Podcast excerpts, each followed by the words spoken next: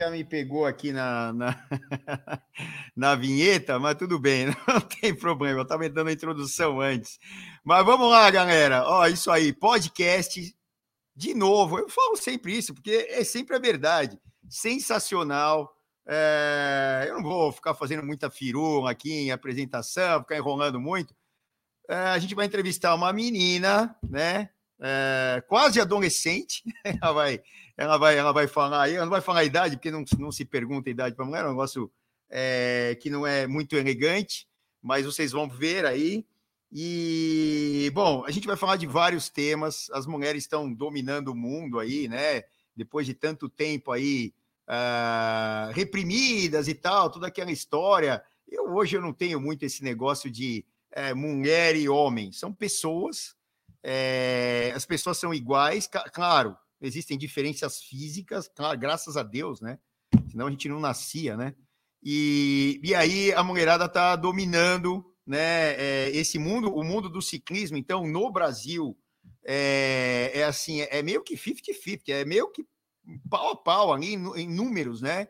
É, em quantidades, né? A gente vai aí treinar numa ciclovia, é, você que é aí da Paraíba vai ali na, na, na universidade, ali onde os caras andam em volta, você que é do Rio, vai no aterro ou lá no lado da barra e tal. Você olha para um pelotão, e principalmente as assessorias, tem assessoria que tem mais mulher do que homem, é, que é misto, tem umas que são específicas é, das mulheres e tal.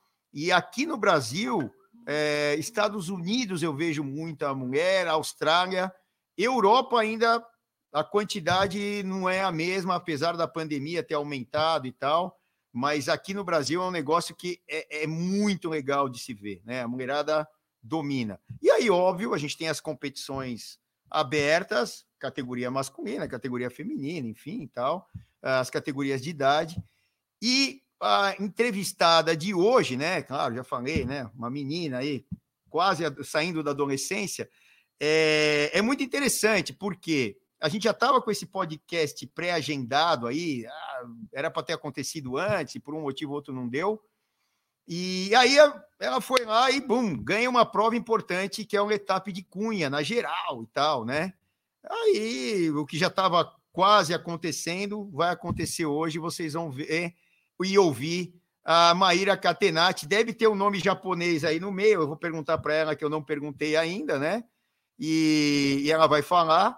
E é uma convidada super especial. A gente vai falar tanto de ciclismo, né, no geral, e ela ganhou a prova, então a gente vai falar também da prova, mas ela é psicóloga, né, e, e, e ela lida com esse lance, e a gente vai falar também sobre esse lance de esporte, é, esporte principalmente o amador, que não ganha dinheiro com isso, né, ou quase não ganha, é, e conciliar com a vida, e até de um lado psicológico, né? Como a gente tem que conviver com isso ou as dicas que ela pode dar. Então, ela vai unir é, um esporte amador de alta performance com essas dicas ou é, esses desabafos que a gente vai fazer aqui, que eu acho que a psicologia nada mais é do que isso, é desabafar, trocar ideias e tentar chegar a entendimentos que sozinho nós não conseguimos, mas com a ajuda de um profissional ou de uma profissional, que é o caso da Ma, a Maíra Catenati, gente vai falar. Você está por aí, Má? Um beijo para você. Não, primeiro eu preciso agradecer, porque, menina, foi o raio da minha semana. Ai, Nem ai, ganhar o Letap foi tão legal. Obrigado. Ai, seu são, ó. É muito amor por você. Tamo junto, cara. tamo junto. Eu não sei nem fazer direito isso aqui, mas tamo junto. Tamo aqui, tamo aqui. Ah, primeiro, tem, tem um nome japonês aí no meio ou não? Tem? Qual que é? Qual que é? O meu nome, assim como Luiz Felipe, Maria Paula, meu nome é Maíra Kyomi. Ah. Tem Kyomi. E Kyomi então, é, é, o nome japonês, né? É o nome, não é, é sobrenome. Um nome, nome. é, é, é, um nome um nome ocidental, vai, e um nome japonês. Eu, eu, eu, eu só, desculpa te interromper, eu sempre mas eu estudei é, numa cidade aqui perto, chama Cotia, né? Tem uma colônia japonesa enorme. É. E, e, e, a, e, as meninas e os meninos que estudavam comigo à tarde, eles faziam. É, go, como é que é o nome do colégio japonês aí? É, como é que é? Você, você sabe o nome, nome do colégio? É, tem uma.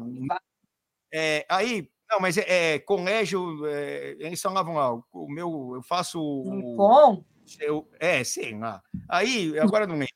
E eles faziam colégio japonês de manhã e, e a escola brasileira, né, tal, normal, à tarde comigo. E, e, e todos eles tinham nome é, é, ocidental, vai, né? E um oriental. É, Ayrton, Akira, Cláudia, sei lá, e assim vai, os meus amigos. É. Mayumi. Eu tenho, eu tenho esse nome, eu tenho meu nome, meu nome é Kiyomi, então se eu for para o Japão eu vou me apresentar como Kiyomi. Era o nome da minha mãe. Então, assim, na verdade, quando eu nasci, ela ia colocar outro nome. Meu pai foi lá e registrou com o nome dela como uma, uma homenagem para ela. E eu carrego esse nome com muito orgulho e não é à toa que eu, eu criei esse esse, esse personagem, um brincar, não é personagem, mas é quase é quase uma, um paralelo à minha vida. Criei lá o Instagram, o Pedala Japa, porque é, tá no sangue. Eu tenho muito orgulho do, do né, do, da minha ancestralidade, enfim. Então, não, tem que tá ter, todo mundo tem que ter, porque é, a nossa história não é a nossa história, é tudo que veio antes, né? É, é. E a gente só está aqui por eles, né? Porque os nossos avós, pais, bisavós, sei lá, nossos ancestrais, independe de onde eles vieram, se eles eram, é, se eles eram índios aqui, se eram africanos, se eram japoneses. No meu caso, é, tem uma descendência grande italiana e dinamarquesa. É, e tem, você é, nem tem. parece. É. então, mas, ó, nós estamos aqui, não estamos para falar de mim, estamos para falar de você. E, e tem muita coisa para falar é, de você. Eu já sei que é Maíra Kiumi. Kiyomi. Kiyomi. Kiyomi Catenati. Pavan, e, tem do casado aí. Ah, tem o Pavan, tem o Pavan. Eu pensei que o Catenati era do casado. Não, eu pensei que era. É, é Pavani, né? É o Pavan. É, o Pavani. Aí ele fala, é Pavani, pelo menos né? usa o meu nome, né? De vez em quando. Não, aliás, manda um beijo, um abraço para ele, uma pessoa tá, nota tá. mil. Toda vez que encontrei é. com ele, sempre foi com vocês, né? Com você, então é, é a gente está sempre conversando. É, eu, eu falo pouco, né? E, e você, como psicóloga, né? Eu não errei, né? Sim, sim, sim. Né? Ele é um exemplo de um ciclista amador ferrenho, assim, se joga loucamente no ciclismo, enfim. Vamos falar disso também, eu acho que é importante. Que legal. Né? Não do Pavani, mas vamos falar do ciclista amador, eu acho que é importante.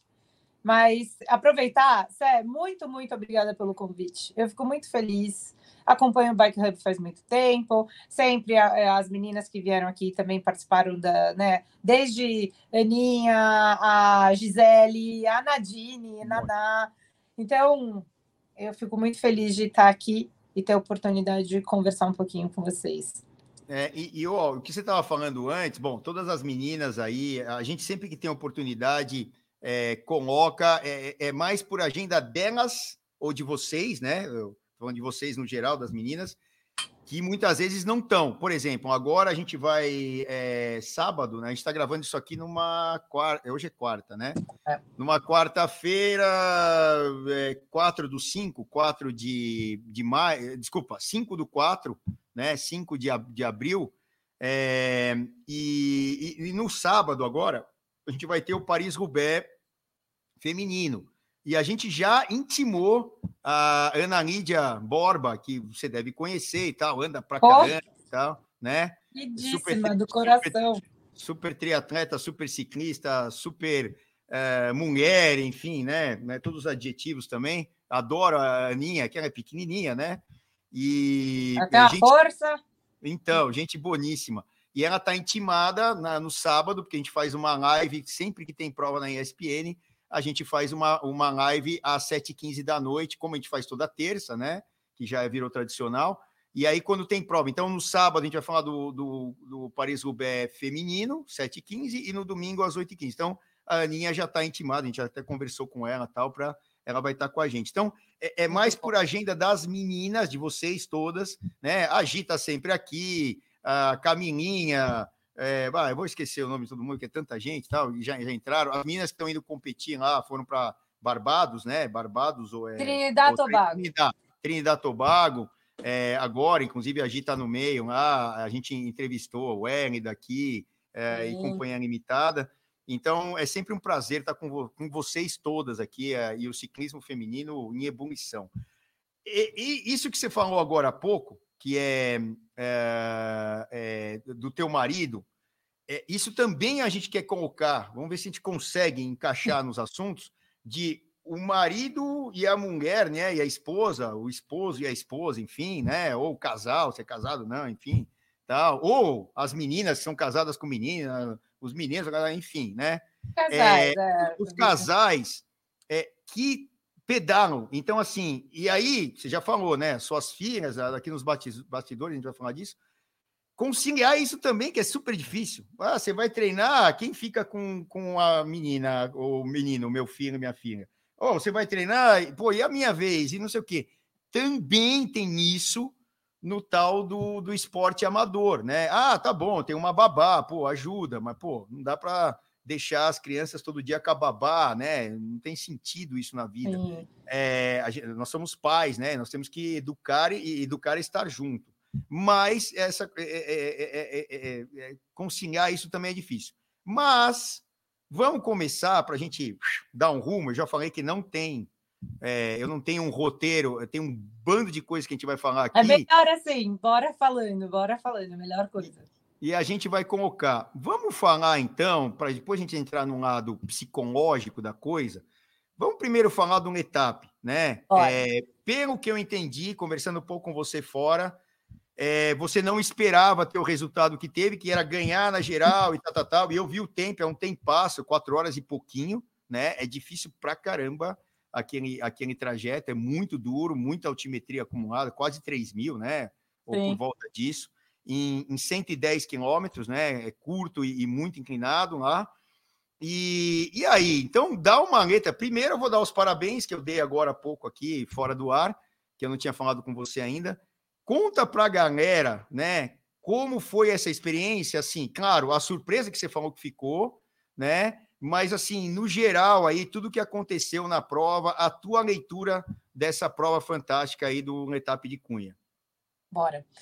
Bom, vou começar dizendo o seguinte, eu, Sé, eu tô num um momento de treinamento que não era necessariamente muito condizente com o que a prova tinha para oferecer, que eu tô na parte de base, nos meus treinamentos de base, que é muito volume, com baixa intensidade, não é, não, não fiz nenhum treino de montanha, não estava específica para fazer uma prova como essa.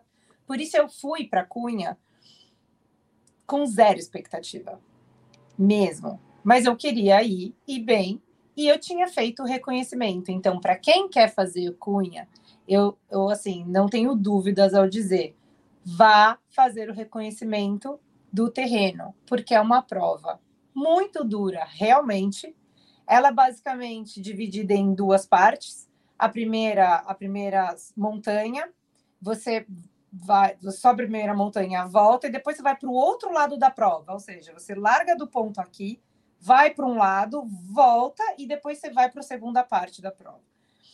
E uh, uma prova extremamente técnica, porque tem descidas muito técnicas, com muita curva. É uma prova, eu nem diria, né, Celso, aqui no Brasil a gente não tem prova de alta montanha, não é assim como, como tem os europeus, né? Então, as montanhas que existem na Europa, que são montanhas de 21, 25, 30 quilômetros, né? Aqui já é um negócio mais. É, as subidas têm 5 quilômetros, vai. A gente tem no máximo aí uma Serra Nova de Campos do Jordão com 18 quilômetros. Mas Cunha, é uma prova de uh, estratégia. E eu sabia disso, porque eu fui fazer esse reconhecimento. E eu sabia que se eu começasse a prova apertando, e eu meço muito, não olho muito mais o power. Isso é uma coisa que eu aprendi agora, tá? Eu olho o meu coração. Claro, o coração. Tá coração. E Certíssimo. eu sabia ali, quando largou, Celso, largou e eu, pare... eu me senti dentro do pelote do Zwift. Eu olhei, eu falei, cara, meu coração tava 178. Eu falei, eu ia xingar aqui, desculpa. Falei, vou quebrar. Aí eu falei, não, eu vou quebrar. Nessa hora, eu falei, ô, oh, tirei o pé, e aí que tá. Tem que ter um pouco de controle. Se você está em paz no que você está proposto a fazer numa prova, você tem que ter um certo controle de saber que, a, que aquele pilote vai embora. As meninas foram embora. Foram indo. Uh! E eu fiquei para trás. Naquele momento da prova, eu estava, sei lá, em sexto, sétimo. Eu, não, eu, tava, eu nem estava muito preocupada com quem estava à minha frente, porque eu ia fazer uma prova consistente. Eu queria fazer uma prova consistente. Então, larguei, fiz a primeira subida controlada. Eu fui muito caxias, Celso. Cara, eu, eu fui muito caxias nessa prova. E eu sabia que ela começava na segunda parte. Cunha, Letap Cunha, a prova começa na segunda parte, na parte de Campos Novos. Você já fez o seu, seu essa, essa prova? Não, eu não. É, na verdade, eu larguei uma vez, mas eu caí na largada e ferrou toda a minha prova. Eu, eu, eu acabei parando no meio, porque entortou meu câmbio, enfim. Mas é, eu já treinei algumas vezes lá, umas quatro ou cinco, eu acho demais para não só para ir fazer a prova, mas para treinar como treinamento ah, e cabeça. É isso. E eu acho que ali eu até escrevi sobre isso. Cunha não quer saber se você é um ciclista ou uma ciclista de motor 2.0 ou 1.0. Cara, Cunha é estratégia e inteligência. E assim, de novo, não é inteligência, ah, uma pessoa é inteligente, a outra não. Não, é só a inteligência da leitura do que você precisa fazer.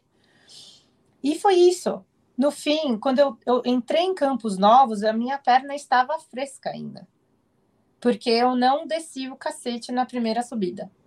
É, a parte de transição entre montanhas é curta e você faz de uma montanha para outra numa descida, ou seja, se você conseguir, eu desci com as meninas do Rio de Janeiro, eu tava, peguei uma, o rabo ali e a gente foi seguindo para Campos Novos. Isso, obviamente, me ajudou demais não queimar, mas descida eu fiquei no tuquezinho ali, fui embora.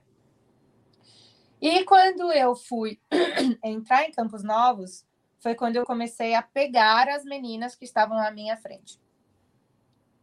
Então, é, mas isso no que... começo da segunda parte ou já lá em Campos Novos, que é o, o terceiro, é, falta só um quarto da prova para voltar? Não. Hum.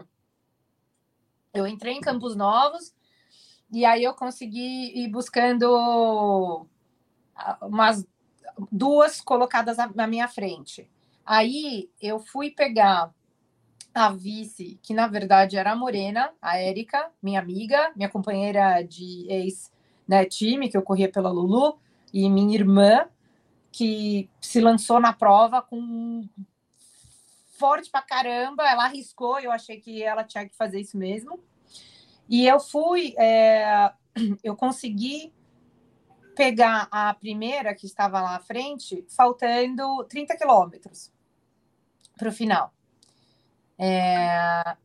E é uma prova, Celso, que realmente, isso quem falava, isso é o, um grande amigo meu, também ciclista conhecido, Arthur Aldi, quem me ensinou muito no, no, no ciclismo, que ele falava assim: Ah, Japinha, quem guarda tem. Ele fala, ele fica buzinando: quem guarda tem. Eu, eu, eu pedalei com a voz dele no meu, na minha cabeça, sempre. Que eu tô acelerando, eu falo: não, pera, quem guarda tem. Mas, de novo, é uma característica que Cunha te permite ter. Porque, diferente das demais provas que a gente tem no nosso circuito, Serção, tipo assim o Letap, de Campos, ou o próprio Giro de Itália, você, são duas provas, é, como exemplo, que você tem boas partes da prova com grande aceleração, em que estar num pelote ou estar com uma roda na tua frente pode fazer muita diferença.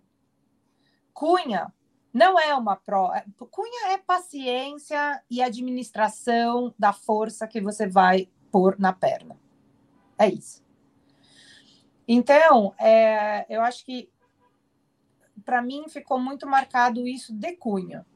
É, que é, eu não... é você, você assim, uh, você teve paciência de é, manter é, um batimento e uma potência média interessante, não acelerar nem muito no começo e nem se matar no final, porque você teve que administrar o tempo todo, né? Agora, é, uh, por exemplo, né? É, você já competiu o, um etapa de, de campos? Já. Então, já e, eu fiz 19, 20, 20 e só não fiz 19, 20, 21. Eu só não fiz 22 no ano passado, por tá. conta do outro route que eu estava chegando. Ah, e, a, e aí você, por exemplo, se você fosse largar no topo da sua forma, num etapa de campos que tem a Serra Velha no final e tal, é, como é que você agiria? Você já procuraria um pelotão porque tem trechos mais planos, porque você tem que andar, andar junto, porque Cunha praticamente não tem plano. Então, é meio que um mountain bike. Você está sempre fazendo força com a cara no vento ou um pelotão pequeno. E muitas vezes a subida já separa mesmo esse Sabe quanto pequeno. tempo, Celso? Cara, a gente fez essa, a gente fez esse, esse levantamento de quatro horas de prova, o tempo que você gasta num, em tese, são, é um plano, não chega nem meia hora. Exato. Ou seja, cara, você está o tempo inteiro subindo. Cunha é uma prova em que realmente estar dentro de um pelotão pode, de certa forma, te ajudar por pouquíssimo tempo, porque o resto é administração de força bruta. É, mas é assim, é uma força que tem que ser de forma inteligente utilizada ao longo do, do percurso. Respondendo para você de, de Letap Campos, eu acho que já é uma prova que se você não conseguir se encaixar sim num pelotão para chegar ali, fazer Santo Antônio, entrar para o Machadinho, Melos, ali não tem, você vai, cara no vento, você vai queimar tudo que você tem. Então, uhum. aí eu digo, sim, são provas que são determin, é determinante você ter é, uma estratégia de posicionamento dentro de pelotão. Então, sim. As, é, é, eu é. acho que, que tem isso. E, e até a Serra Nova para descer, é, quando você desce, se você descer no vácuo, você economiza energia para caramba. Sem né? dúvida. É, porque é uma serra que eu digo pedalável, porque vira e mexe o vento está contra, ela não tem uma inclinação tão grande que você tem que pedalar ali para render, né? E depois você tem aquele topzinho para entrar em Santo Antônio ali.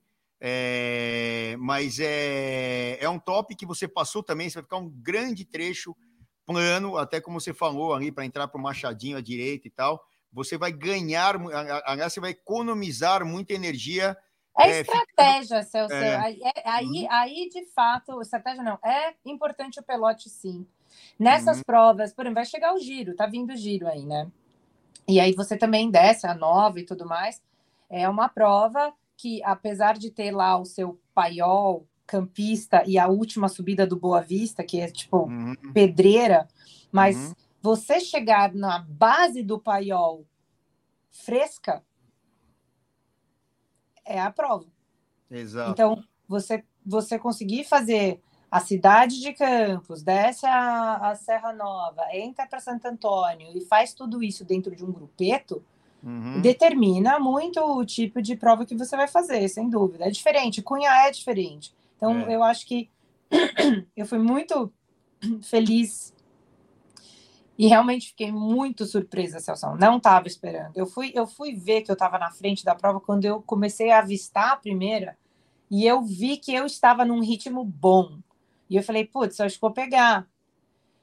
Os últimos 30 quilômetros de Cunha, para mim, foi muito difícil, porque, meu, acabou. Eu, assim, eu acho que o pior de Cunha era a hidratação. Isso foi foda. Então, ali, contar com um apoio, sim, ajuda para abastecer, para tomar, para trocar, meu, é fundamental, é difícil. Quem está competindo na ponteira em prova amadora, Responde para mim, Celso, você quer sair da bike? Para sair da bike, você está num pelote. Aí, você está no pelotão, andando lá, você vai sair da bike, parar na zona de abastecimento, tirar essa caramanhola, preencher a, a, a, a caramanhola e voltar. Para que pelotão que você vai voltar? É, não, não, você não pode fazer. Por exemplo, eu vou dar um outro exemplo de uma outra prova. Eu não sou um cara é, se eu fiz alguma coisa na minha vida, se eu tinha alguma habilidade, era para sprintar. E, então eu tinha que andar no plano, esperar chegar, ser um chupim do caramba, e vim para a chegada, porque eu tinha uma bala na agulha que era na chegada e acabou. É, ou correr na pista, tal, no velódromo e tal, mas isso eu fiz só quando eu adolescente, eu praticamente... E tudo, né, Salsão? Aí é, é, eu fui fazer umas provas na Europa, né? A gente representava o Orbé, eu fui fazer o Gran Fundo do Orbé, eram seis montanhas que não eram uh, de 20 quilômetros, né? A máxima acho que era de 11 uh, quilômetros, mas eram seis montanhas, do, é, 180 quilômetros, e, e, eu tracei justamente, eu como sou um corredor de estrada tal, eu tracei justamente essa, essa estratégia. Falei, eu vou pegar, eu vou parar uma vez, é, porque eu não vou aguentar água e tal, tal, tal. E eles não dão abastecimento assim na, na Caramanhã. Tem que parar ali no lugar e sair, né? Eu falei, eu vou parar no penúltimo setor de abastecimento, que é com 140 e tanto. Hum. Pegar ali o que falta e não estava quente e, e, tentar voltar para o mesmo pelotão. E deu certo. Eu parei um segundo, enchi os bolsos de Coca-Cola, água, não sei o que, lá e bum, saí, peguei os caras e consegui ficar no mesmo pelote, que era um trecho plano. Porque se você para e vai lá, se hidrata e não sei o quê, quando que você vai pegar o pelotão? Não, não vai Nunca mais. Você tá né? na ponteira, e isso é a real assim. Quando você tá na ponteira, se você tá na ponteira, nessa prova, você tava na ponteira? Você era tipo os primeiros cinco? Não, não, não era, não era. Então, não, tudo muda. tudo muda quando você tá competindo pela ponteira. E no fim, a, a, grande verdade é que no nosso circuito aqui do Brasil, as provas amadoras, elas têm regras e permissões de N facetas que podem é, ajudar os demais é, ciclistas. E na, no fim, é, são provas que vai depender muito de posicionamento, da estratégia, de técnica, como é que sabe descer, se você, você tem segurança para descer ou não. E realmente, a parte de hidratação, os pontos de hidratação, para quem está lá na ponteira, né, fica meio tipo, vai rezando. Reza, reza para meu. Mas é, no caminho mas... a galera te dá umas. Então, mas, é, mas o pessoal do abastecimento da prova estava entregando o caramanhola assim na mão? Como, tava? Ó, a e aí muda tudo, muda tudo é. isso a organização do Letap, Celso, foi impecável, cara. Os caras são foda. O Bruno mandou muito, mesmo, não tô rasgando uma, uma seda aqui, pra, mesmo, foi, foi muito legal. E sempre é. Porém, se eu fosse fazer uma, uma sugestão de melhoria, realmente seria na questão do abastecimento e na facilidade que, por exemplo, existe. Você já correu o Batuba? O Batuba, os caras é. dão saquinho, os, os, saquinhos de água. Você já viu isso. Não. Ah, acho que é da Sabesp, né? Sim. Você pega aquilo lá e joga, meu, dentro da, do, da, do, da jersey e vai continuar a prova. Porque, realmente, você imagina lá, é, você tem os meninos é, competindo, os, os, top 10, né? É, do, do, da prova. Mas se um ou dois pararem para abastecer, ninguém pega nada. Tá, não, ninguém pega nada. Acabou a prova. Então, assim, é. Aí você tem que estar tá muito em paz também com que tipo de atleta você está querendo ser ou estar naquele momento. Você está indo na prova para se realizar ou você está indo na prova para competir e então posição, com, é, quem é teu adversário, essas outras questões vão ser importantes, entendeu? Então e, e olha que louco, Celso. Eu larguei o Letap Cunha como realização mais do que competição. Mudou ali no meio. Eu falei, cara, entendi. Tô aqui, ó. Tô, tenho uma certa energia para voltar e tentar fazer força. Mas eu tava lá para me realizar. Atleta amador, eu acho que está num limite entre saber se divertir e vivendo uma paranoia, cara. Eu acho que esse pessoal tá errando um pouco a mão. É, então, a gente vai entrar nisso. É, vamos. Bom, estamos aqui com, entre outras coisas, a campeã do Letap Cunha, né? São, agora são três Letaps no, no, aqui no Brasil. Esse de Cunha, que é, é, na verdade, ele já ocorreu como um etap principal. Olha o Renanzinho aí. Na, é o Renan. Na, é. É, andou, foi acho que 18 ou 20, uma coisa assim, né? Andou para caramba. É um monstro. É, e, e é, já foi um etapa de início aqui, de quando, tudo, eh, de quando tudo começou aqui no Brasil, né? O meu irmão até fazia parte da organização, enfim, e esse circuito de Cunha é, tem muito o dedo do Kleber aí nisso, depois a gente fala disso e tal, e mandar um beijão para ele, ele esteve comigo no Chile agora e está voltando a pedalar, nota 10.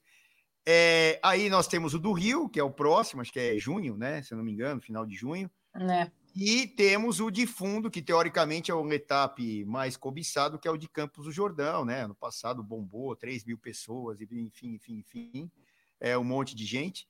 E, e, e a gente está com a, com a campeã. Só que a gente vai aproveitar é, um lado, ó, o Salva lá, o Ronaldão e tal, é muito legal essas fotos, muito, muito legais essas fotos a gente vai aproveitar e, é, a, apesar de ela ter ganho, de já ter falado aqui da prova, ela falou tudo o que aconteceu, só o, o Marcelo Estrada aqui, antes da gente dar o nosso recado comercial, ele perguntou que relação de marchas você estava usando no, no etapa, Má. Fala aí. 50 a 34, girando igual um hamster. Mas e atrás?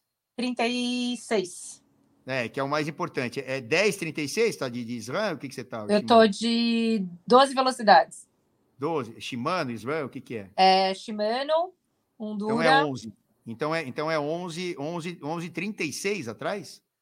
Não, eu tô com 12. Atra... Eu tô com 12. É Shimano, não, não, não, 10 não, 12 mas, não, não, então, mas é o pinhão pequeno é 11. Ah, não. Isso.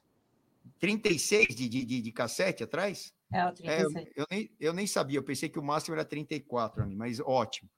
E, Ou tô vendo e se... 34. Eu, eu, eu, eu acho que é 34, mas. É 34, é 34. Não, eu tô falando é, do. Não, não, não, não. É, é aí o, aí o, o 50, 50, 34 na frente, que é o compact. Eu Beleza. Tô, eu confundindo da frente, falando não, da. Não tem problema. Mas esse daí, essa é uma relação que eu, eu vim do HR do ano passado. não troquei mais. Mas, mas ó, até vou falar, para mim, 50, o, o, a coroa da frente 50 tá, para mim, gira muito. Então agora eu estou indo para um 52. Ah, então, você vai botar o mid compact, então. Uhum. Beleza, não, porque dá, nos trechos planos, é, eu acho eu... que até Cunha não, não ia fazer não diferença, diferença, nenhuma. Né? Não... Mas é, em outras provas, como até o próprio Uh, a gente falou do giro uh, aqui, eu tô até com a camisa do giro, por um acaso, tá vendo? É, a, o giro ou no, no etapa aqui de, de Campos, aí vai fazer. Mas a gente vai, a gente vai só para um recadinho comercial, em um minutinho a gente volta, o Felipe vai botar no ar, já voltamos. Toma uma água aí. Já pensou em curtir o seu pedal livre? Livre de preocupação? A Seguro Sura pensou para você e lançou o Bici Sura você faz tudo online com cobertura imediata e dá para contratar até 5 bikes convencionais ou elétricas e vai ganhando descontos. Quanto mais bikes, mais descontos. E o mais legal é que você recebe uma bike nova em caso de perda total por acidente, roubo ou furto. Ah, e tem mais! Você pode estender seu seguro para competições, pedaladas fora do Brasil e todos os seus equipamentos e acessórios. É isso mesmo! Desde a sua luva preferida, acessórios de bike, GPS e até os suportes para transporte que também custam uma grana. Agora você não precisa mais gastar energia preocupado. Faça um bicissura para sua bike e pedale mais leve.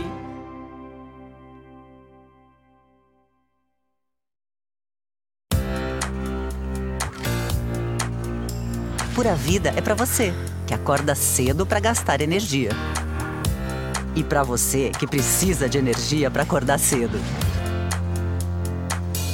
Para quem tem tempo de preparar o almoço. E para quem não tem também. Para você que quer perder peso e para você que quer ganhar peso. Ingredientes puros e ricos para você criar saúde através da nutrição. Pura vida Ame a sua natureza.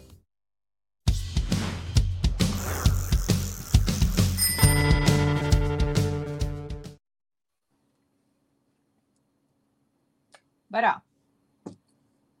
Voltamos, voltamos aí. Aí eu consegui ter um tempinho. Apesar de a gente não divulgar muito, a gente grava o podcast ao vivo e depois vai para o ar, meio que sem edição e tal. E aí a galera vai entrando aqui, a galera vai sendo avisada, um avisa o outro e tal. Aí tem gente aqui querendo ser sua parça, a Isabela Prates aqui, falando: ah, você precisa de uma, uma parça, conta comigo. O pessoal falando da sua. Ó, tá vendo? Ai, meu Deus, essa é a melhor pessoa do mundo, são, são... Legal, né? É, Legal pra caramba. me né? perguntou quando que eu ia para o Tour de France. Não, mas você pode ir, você pode ir, mas é infelizmente hum. não sei se dá para ir no. Bom, a gente tem uma representante. Claro que eu vou, vou assistir, em algum momento não, eu vou não. ter que assistir. Mas eu vou ver a, a gente... Naná.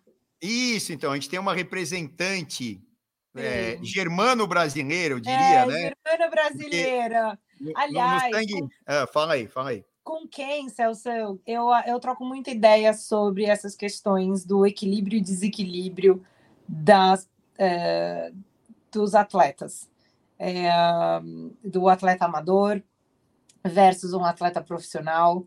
É muito legal, porque ela me traz uma, uma perspectiva bem realista é uma, uma questão bem realista do que elas, ela como uma atleta profissional, né, correndo aí é, World Tour, né, o que que ela vê versus o que ela vê de nós amadores, assim, e, e a profundidade às vezes do, de como o esporte entra é, para como uma satisfação tipo narcisística quase, entendeu? Tipo, porque é, é, é o ponto quando você começa a usar o esporte ou, ou começa a usar o ciclismo para você alimentar um ego que tá, não está bem estruturado, cara, deixou de ser divertido, entendeu? Perdeu então, a razão. Então, vamos entrar, vamos entrar nessa seara que é, é falar assim, o que, que a gente também colocou. Eu falei, não tem roteiro nenhum aqui, mas a gente sabe mais ou menos o que a gente vai falar. Primeiro, vamos falar da campeã do Etap. Esse título você nunca mais vai perder na sua vida, tá lá. Só que é o seguinte, a gente estava comentando fora do ar, né? Que é o seguinte, é... eu não vou dizer, porque é sempre a, a grama do vizinho é mais verde, né? E a gente sempre acha que os nossos problemas são os maiores do mundo. E claro, nós temos que achar, porque tem que resolver somos nós. Então, os nossos são os maiores do mundo para nós, né? Eu não sei como é que você encara isso. Muitas vezes a gente quer uma muleta né, se apoiar em alguma coisa ou alguém para falar, ah, eu sou coitado, é, me ajuda aqui, ou esse troço aqui vai me ajudar. Se esse negócio ou essa pessoa não me ajudar, eu não resolvo o meu problema. Dane-se, cara, você tem que resolver. Né? Com ajuda é melhor, mas não é, é só a ajuda que vai resolver. Quem tem que tomar a, a, a atitude somos nós. Eu não sei você aí, como psicólogo, vai dar sua opinião e tal, e, e como é que é, você encara isso aí, até para dar conselho para os outros, né? Que é a coisa mais difícil. né? Não, a gente não dá conselho, não, hein, Celso? A gente ajuda é. a pessoa, inclusive, a entender mais profundamente, acho que esse é o principal. É, a psicologia do esporte, ela tá aí. Primeiro, primeiro o que, que é? Acho que é a congruência do que é ser atleta e você ser humano. Tá aí no meio. Porque a gente não consegue, aí que tá, não, não existe separar o atleta do ser humano. Tá todo mundo ali competindo para tentar preencher alguma coisa que tá dentro de si, entendeu? E, e, eu acho que o processo terapêutico, que deveria ser de fato trabalhado por todo mundo, isso assim, não, não tem mais. A gente está em 2023, não dá para a gente falar sobre as questões mentais ainda como um tabu, Celso, a gente estava aqui falando, né? Eu larguei o Letap Cunha, não tinha pretensão, né? Mas, porra, no meio eu falei, cara, acho que dá para ganhar, tal, ganhei. E eu, eu, eu tava, a gente estava conversando fora aqui do ar, eu falei, cara, eu fui pega ali pela primeira vez, enquanto atleta e não é, profissional, do lado de quem estava vivendo uma situação onde, que, onde você tem um prego que se destaca e prego que se destaca leva martelada. Às vezes de graça, ou por questões que eu também não consegui elaborar dentro de mim, ou porque as coisas começaram a, a serem ditas e, as, e vira um, um fervor em torno do, do atleta. E aí eu falo, puxa, foi interessante para eu entender como é que funciona essa questão do, do, do envolvimento de um atleta num contexto é, como a vitória de uma prova, né? Então, porque vamos lá, no fim, a vitória, ela, ela traz um patrimônio, tá? Que depois precisa ser defendido, vamos por assim. E esse patrimônio não necessariamente precisa ser outro pódio, mas eu tive um destaque, certo? Tem lá, Maíra Catenassi ganhou. Quem é a Maíra? Quem é? O que, que ela faz? Como que ela treina? Quem é o treinador dela? O que, que ela come? O que, que, o que, que, que ela pensa? Então, vira um negócio assim. E muitas vezes as pessoas esquecem que existe um humano atrás disso. Não tem você Então, não somente a, a, a, acho que o comportamento das pessoas que se alimentam dos, né, da, das situações, histórias e se se projetam, enfim, de outros, isso serve para ídolos ou amigos. Às vezes é um amigo teu do pedal, tá ligado? Tipo, isso acontece. Uh, e como às vezes as pessoas esquecem de buscar um equilíbrio emocional nisso aí, né? Então, eu fui pega assim numa semana muito intensa, muito feliz do pós vitória do Letap, mas foi também uma semana muito bacana para eu refletir o que, que o ciclismo significava para mim e como eu estava me inserindo dentro deste contexto. Eu sou uma atleta amadora, eu não vivo do ciclismo. O ciclismo ele sempre entrou na minha vida como uma, um pilar de diversão. Você falou assim, né? Pô, legal essas fotos, essa galera, ó, oh, o Salva ali, olha o Renanzinho ali, a Adri Salazar, tá todo mundo junto. Cara, isso é de um valor muito maior para mim, como atleta amadora, em que me realizo por meio do ciclismo, do que eu me deixar tornar, por uma, aí é, é, é querer saber onde você quer ir, mas eu me deixar tornar uma atleta de competição, onde eu deixo de ter de me divertir em outras frentes porque eu esqueço de um equilíbrio. Você entende? Assim. Então... Não, é, é claro, é porque assim, é, aí, aí eu quero entrar, eu vou fazendo é, é, contribuições com perguntas aqui, é, porque é o seguinte. É, eu acho que é o que eu estava falando antes, né? Que é a, gente acha que os nossos problemas são os maiores, piriri pororó. E estamos certo, porque nós vamos, vamos ter que resolver, se, senão ninguém vai resolver por nós, ou na maioria das vezes ninguém resolve por nós. E se resolver, fica chato para a gente, a gente não resolver nossos problemas. Nós não nos sentimos realizados. É a mesma coisa. Tá, eu estou com um problema na subida, numa etapa, cunha, eu sou a segunda colocada. Qual que é? A primeira está ali só que é o seguinte: alguém vem e me empurra e resolve o meu problema. Você vai gostar? Não vai. Então, a gente não quer isso. Nós queremos né, que nós resolvamos nossos problemas. Então, estou dando um exemplo. Aí o que, que acontece? Só que é o seguinte: é, um atleta ou uma atleta, né? No caso a Nadine lá, que você, a nossa é, germano-brasileira, né? Casada com o Tercinho e tal, bom, enfim, um monte de histórias. É, ela está lá no ciclismo profissional. Hoje ela ganha dinheiro para isso. Tal. Ela tem um contrato com a, com a equipe dela, lá, Ceratzit, lá tal. É uma empresa de usinagem tal, lá, é, uhum. é, metalúrgica e tal, não sei o quê. E, e, aí, o, que, o que, que acontece? Ela está lá num contexto que ela tem que se cuidar, ela tem que treinar, né, se alimentar, pensando no seu melhor desempenho, e ela tem tempo e dinheiro para isso e tal, ganha para isso e tal enfim, ela tem outro emprego, mas ela vai tocar outro emprego depois que ela parar no ciclismo aí, ela tem uns anos ainda. Enfim, só que é o seguinte, a Maíra Catenati que está aqui, é, ela correu uma prova amadora, vamos dividir as coisas e tal. É, ambas têm grande importância, mas obviamente que é, ela está lá competindo contra as melhores do mundo, você está competindo contra as melhores do Brasil, enfim, quem se inscreveu na prova.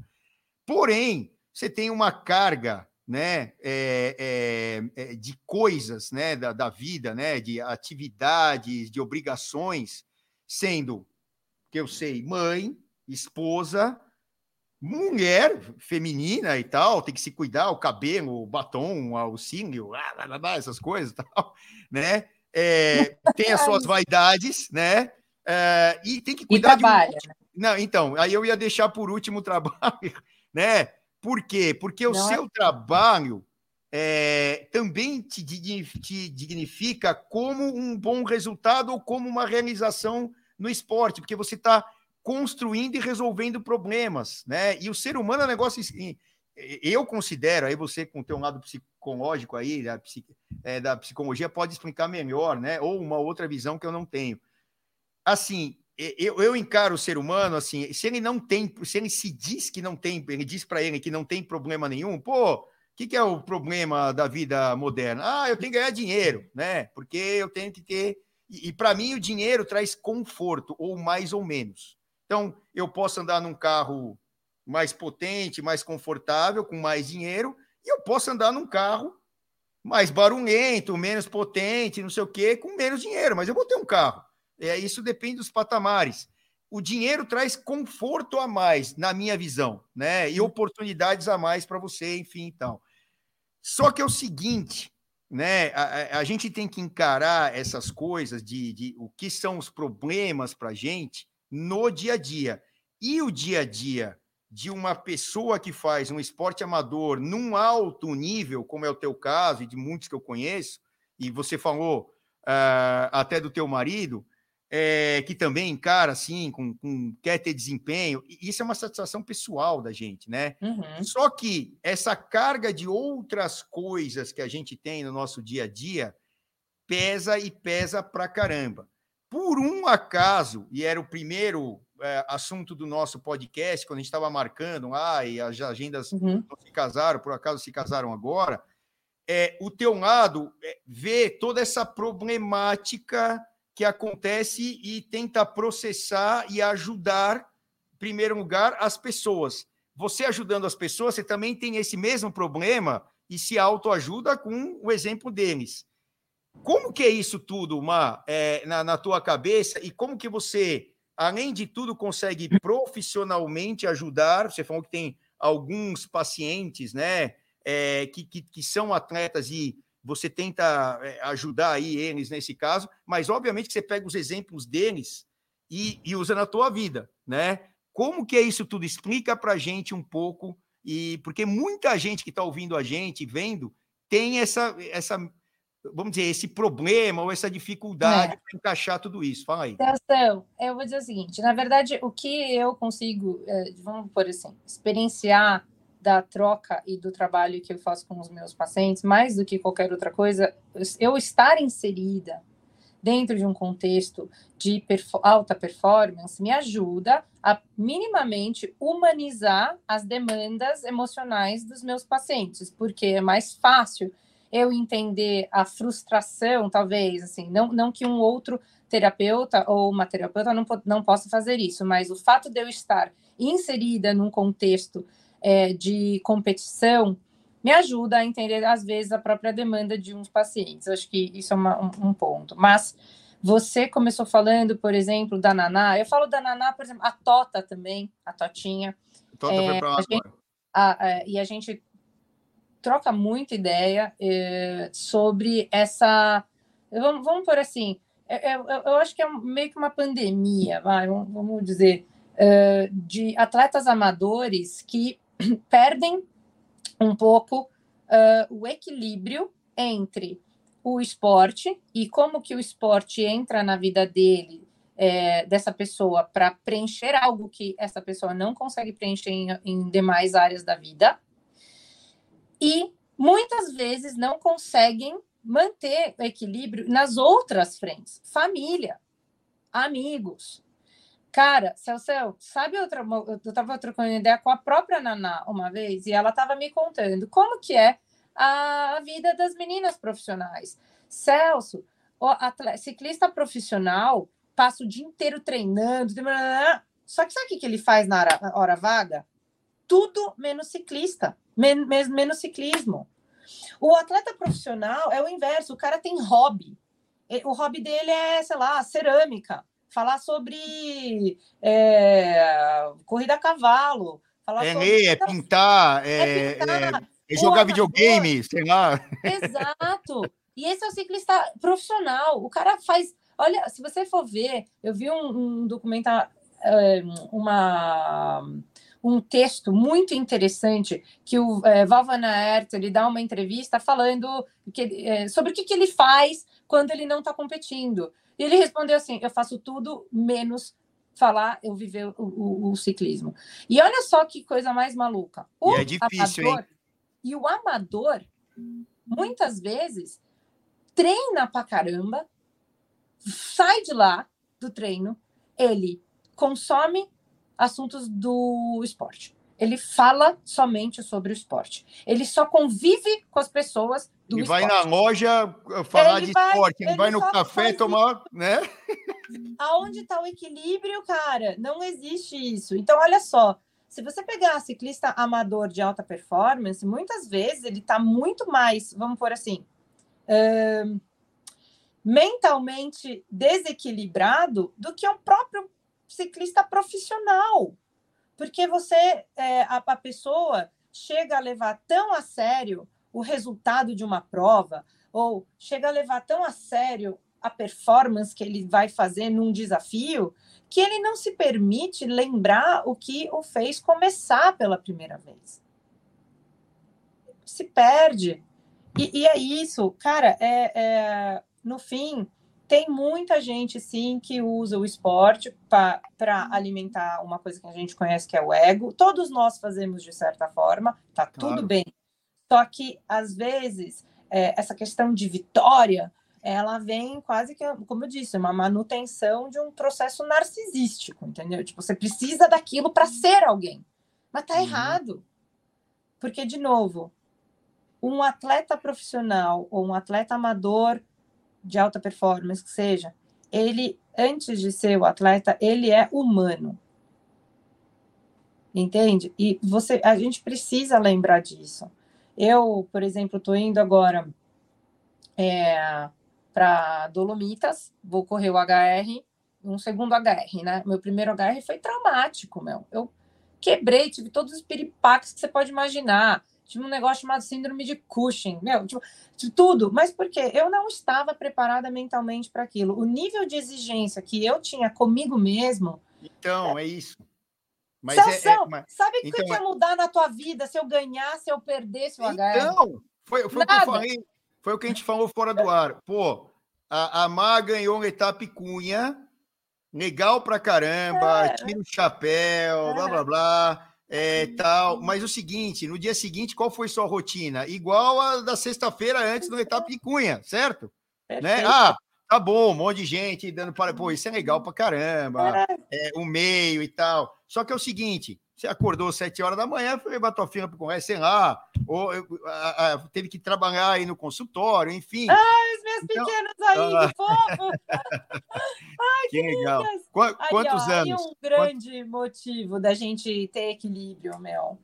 Quantos Essa... anos? A mais velha tem oito e a mais nova tem seis.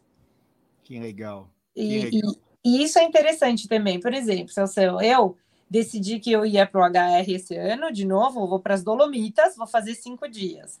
Tô indo, tô treinando loucamente, tô. Eu tô treinando loucamente, com uma grande diferença.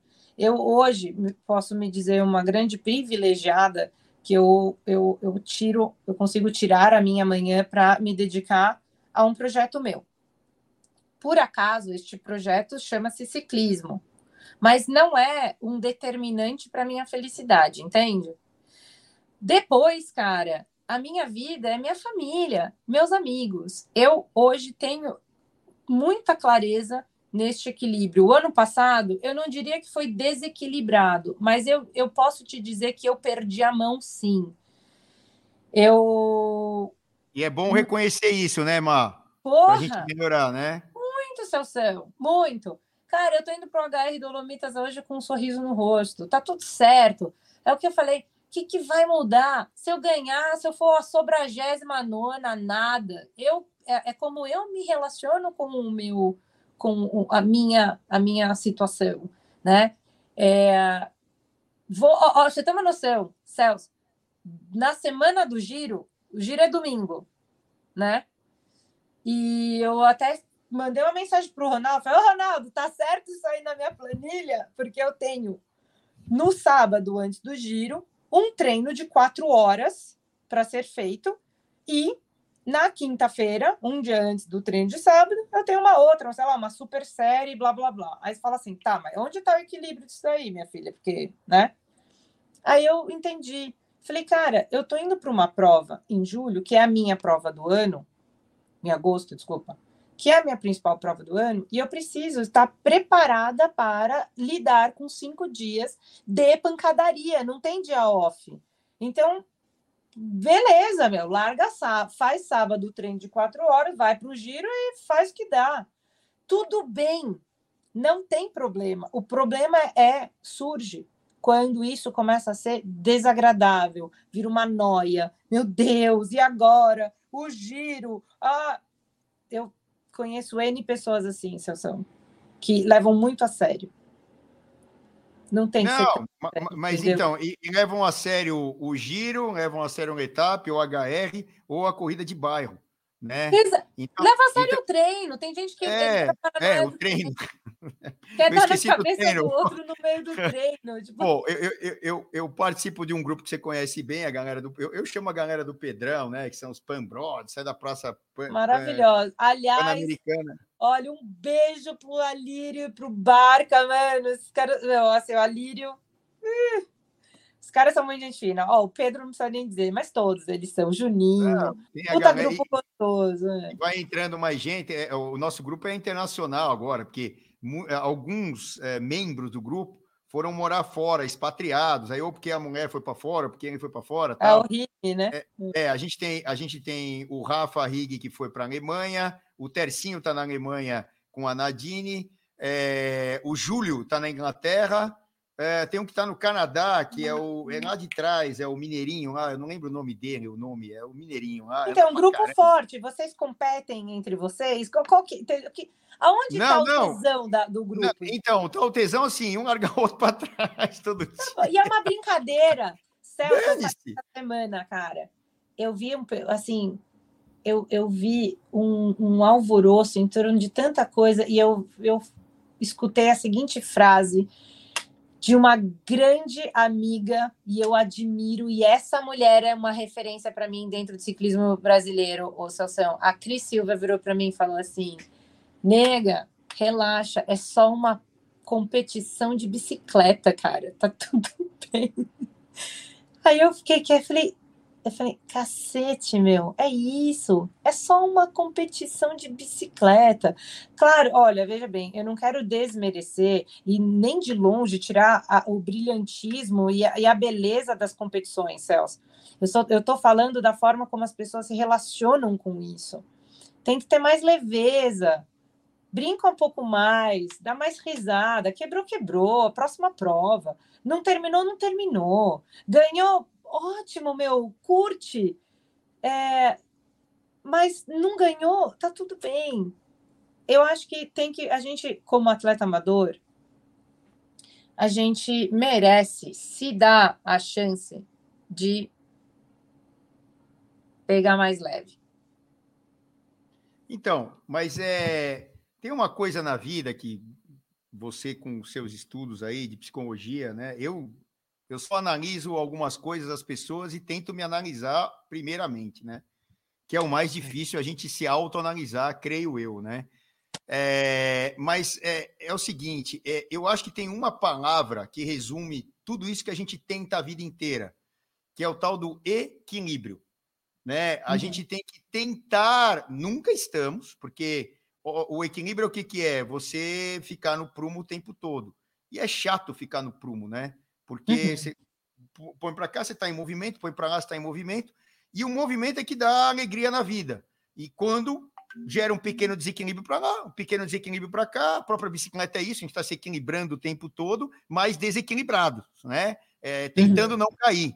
a primeira noção da bicicleta é essa, e por isso que é tão legal quando a gente é criança, que é aquela sensação de liberdade total e uh, você dominar a sua vida. Porque quando você está andando, você está andando, tal, é firme, os dois pés e tal. Quando você está na bicicleta, é uma coisa que a física, a gente está indo contra a física. É, é a força da gravidade jogando para baixo e o movimento, a velocidade, te dando um vetor, né? Que é entre a força da gravidade e para frente. Então você se equilibra. Por isso que eu sempre falo: quanto mais rápido, mais seguro na bicicleta. Muita gente não entende até agora isso, e talvez muitas das pessoas que na prática pedalam também não entendem, né? Quando falam para mim assim, vem aqui na loja, estou aqui na loja, é, falam assim: olha, Celso, fica tranquilo, porque eu vou para eu vou eu vou para o trabalho pedalando, mas eu vou devagarzinho. Aí que eu tenho medo, porque aí a chance de cair é muito maior. Você não você não passa os obstáculos. Se você passar e der uma desequilibrada, você vai cair, porque a força da gravidade, o G, vai te jogar muito mais para baixo, né? Física, os vetores. E também, quando você está em, em um pelotão, se você está num pelotão devagar, a chance do pelotão cair é gigantescamente maior do que ele rápido. Bom, enfim. Então, eu estava falando o seguinte: o tal do equilíbrio, que a gente tem que pensar na vida primeiro, a gente usa isso no ciclismo, né? Mas, assim, é, é, é a coisa mais difícil do mundo é isso que a gente estava conversando, que é equilibrar as coisas nunca vai ser 100%, não existe 100% nessa vida. Eu achei legal isso que você falou, Cé. Ó, você falou assim, o equilíbrio, né? É chato ficar no meio paradinho. Porra, se é, eu odeio. A vida odeio. não é isso. A vida é, às vezes você arrisca de um lado, às vezes você arrisca do outro. É, eu acho que isso faz parte realmente de um movimento que a gente chama vida. É, eu acho só que constantemente a gente precisa resgatar o que é que nos fez começar a vamos falar, a gente está falando só de ciclismo, mas podia estar falando de tênis, podia estar falando de peteca, mas o que, que fez você começar? E é isso, a sensação de uma liberdade, de você ter um projeto só seu. E adicionar a isso o fato de você fazer amigos, de conhecer novas pessoas. Cara, Celso, sabe a coisa que é mais legal para mim nos últimos três anos de ciclismo?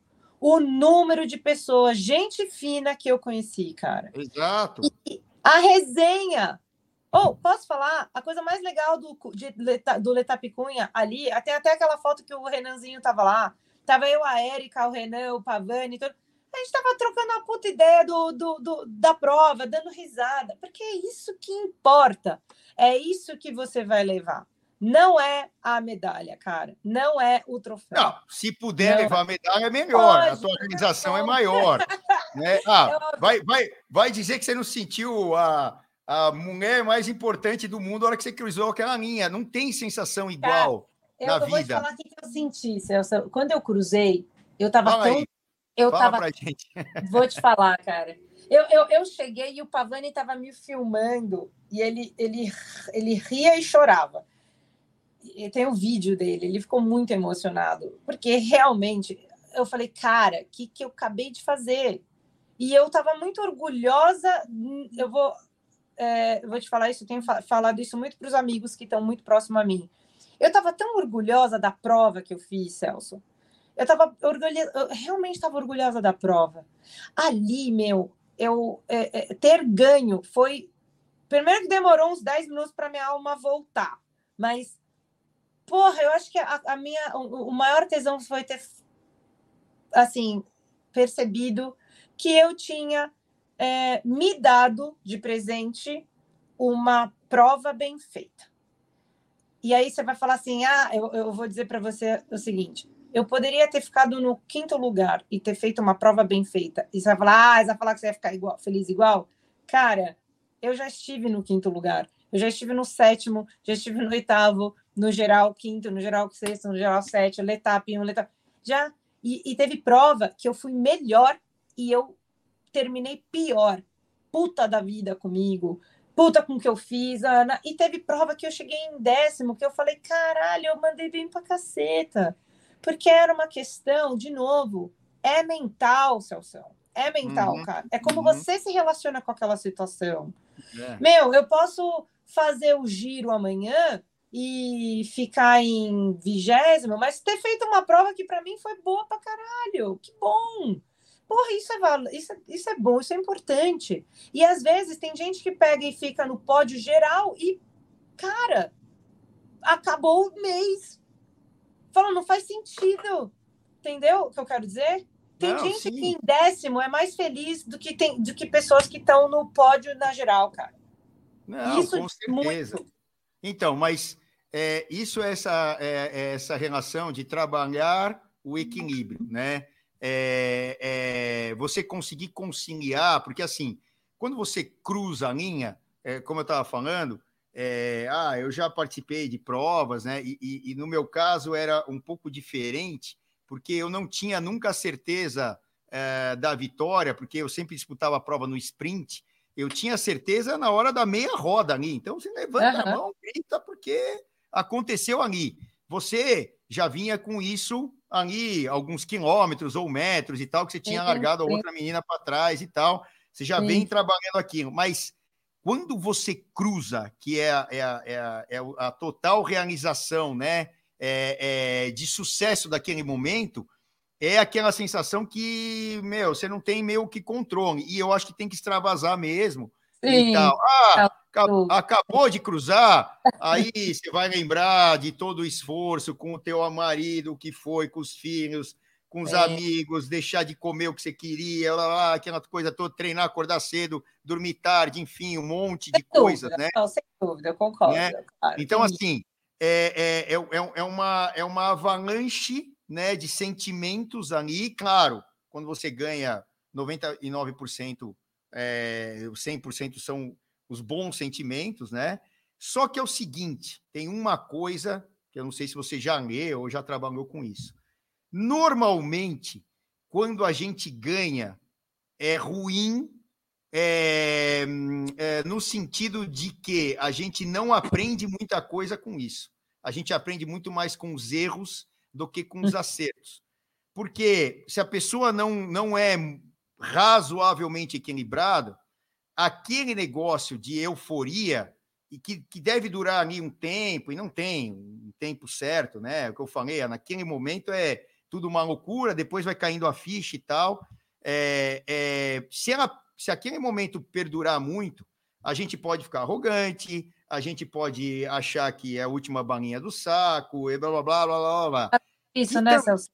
É, que também na sua na, na, na psicologia você deve ter aí algum mecanismo aí que explica esse negócio, porque é, é, eu sempre falei, pô, você deve ter aprendido pra caramba com a oitava colocação, com a sétima, com a quinta, com, enfim, rabagésima, a última, sei lá o oh. quê, um primeiro, a gente aprende muito mais. E, e, uhum. e, tem que lidar com esse negócio de, opa, eu ganhei, mas ponto. Primeiro eu sou humana, eu sou mãe, eu sou, eu sou esposa, eu, eu tenho uma profissão, eu tenho amigos e tal. Também é um negócio complicado, não é, Mar? Super, e isso é um trabalho. É... Celso, eu vou falar assim, ó, não é todo mundo que sabe ganhar. E eu não tô falando de mim, não, tá? Tá tudo certo. Eu tô me tirando aqui da, da equação por um instante. Uhum. Eu até peço licença para falar isso, para que eu também não, não pareça, nossa, é, né, é, é, eu mesma parecer arrogante. Não, mas... você agora é psicóloga, não é, não é a Má que ganhou a prova, vai, eu, você é psicóloga. Eu estou numa consulta, vai. consulta é ótimo. Eu acho o seguinte: saber ganhar não é para todas as mentes. É o que você falou. Muitas vezes é, a vitória está ligada a um processo egóico que tem, que serve como uma manutenção, é uma manutenção de uma de uma insegurança da pessoa. Ela ela ela usa aquilo para se engrandecer, para se tornar alguém, para se tornar uma pessoa é, importante, porque talvez não se sinta importante suficientemente em outras questões. Isso acontece com as vitoriosas do nosso país, aqui em todo o mundo. Isso acontece em todo lugar. E todo atleta tem que entender o que significa vencer. É, como, e, eu, e aí onde eu chamo mais atenção é o que é que está em jogo para você, atleta? Tá, ganhar o não precisa, vamos, vamos um pouquinho longe. O que, que significa para um atleta ganhar um Tour de France, entendeu? Isso tem um peso. Cara, não tem a maldição do, do, da Jersey Rainbow lá da, da, da do arco-íris? Por que eles brincam da maldição? Porque tem um peso, cara. Ganhar não é necessariamente a coisa mais legal do mundo. Existe um trabalho que você precisa fazer para lidar com várias é, vários tipos de estímulos externos. Você vai ser, é, ao, mesmo tempo, ao mesmo tempo alvejado, é, idolatrado, é, odiado. As pessoas vão falar de tudo. Vão falar que você é, ou tá tomando, ou tá drogado, ou tá, tudo vai ter. Sempre vai ter alguém para falar.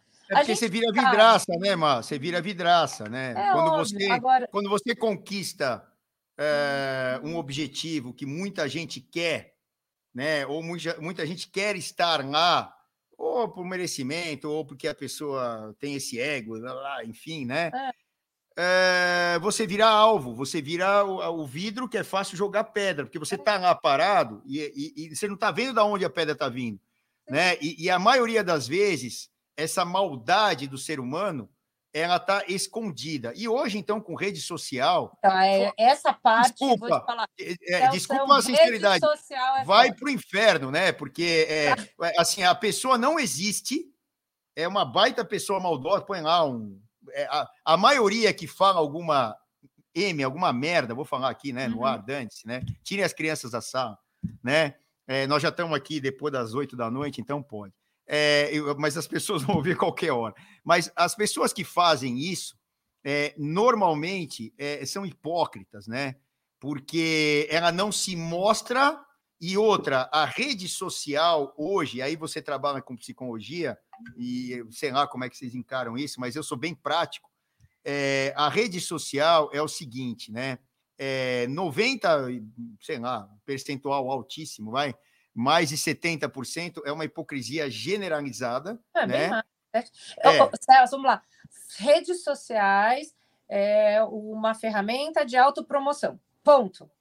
Isso é ruim? Certíssimo. Não necessariamente, mas uhum. a, a, uhum. verdade é essa. Eu tô lá no Pedala Java, eu posto lá as fotos, eu com a galera. É uma autopromoção, pode ser para o bem, pode ser para o mal. Ou a, as redes sociais é uma grande, é um grande balde aquele like, ficar dando like na sua pessoa e você vai acreditando que a sua vida é determinada pela qualidade dos likes e followers, etc.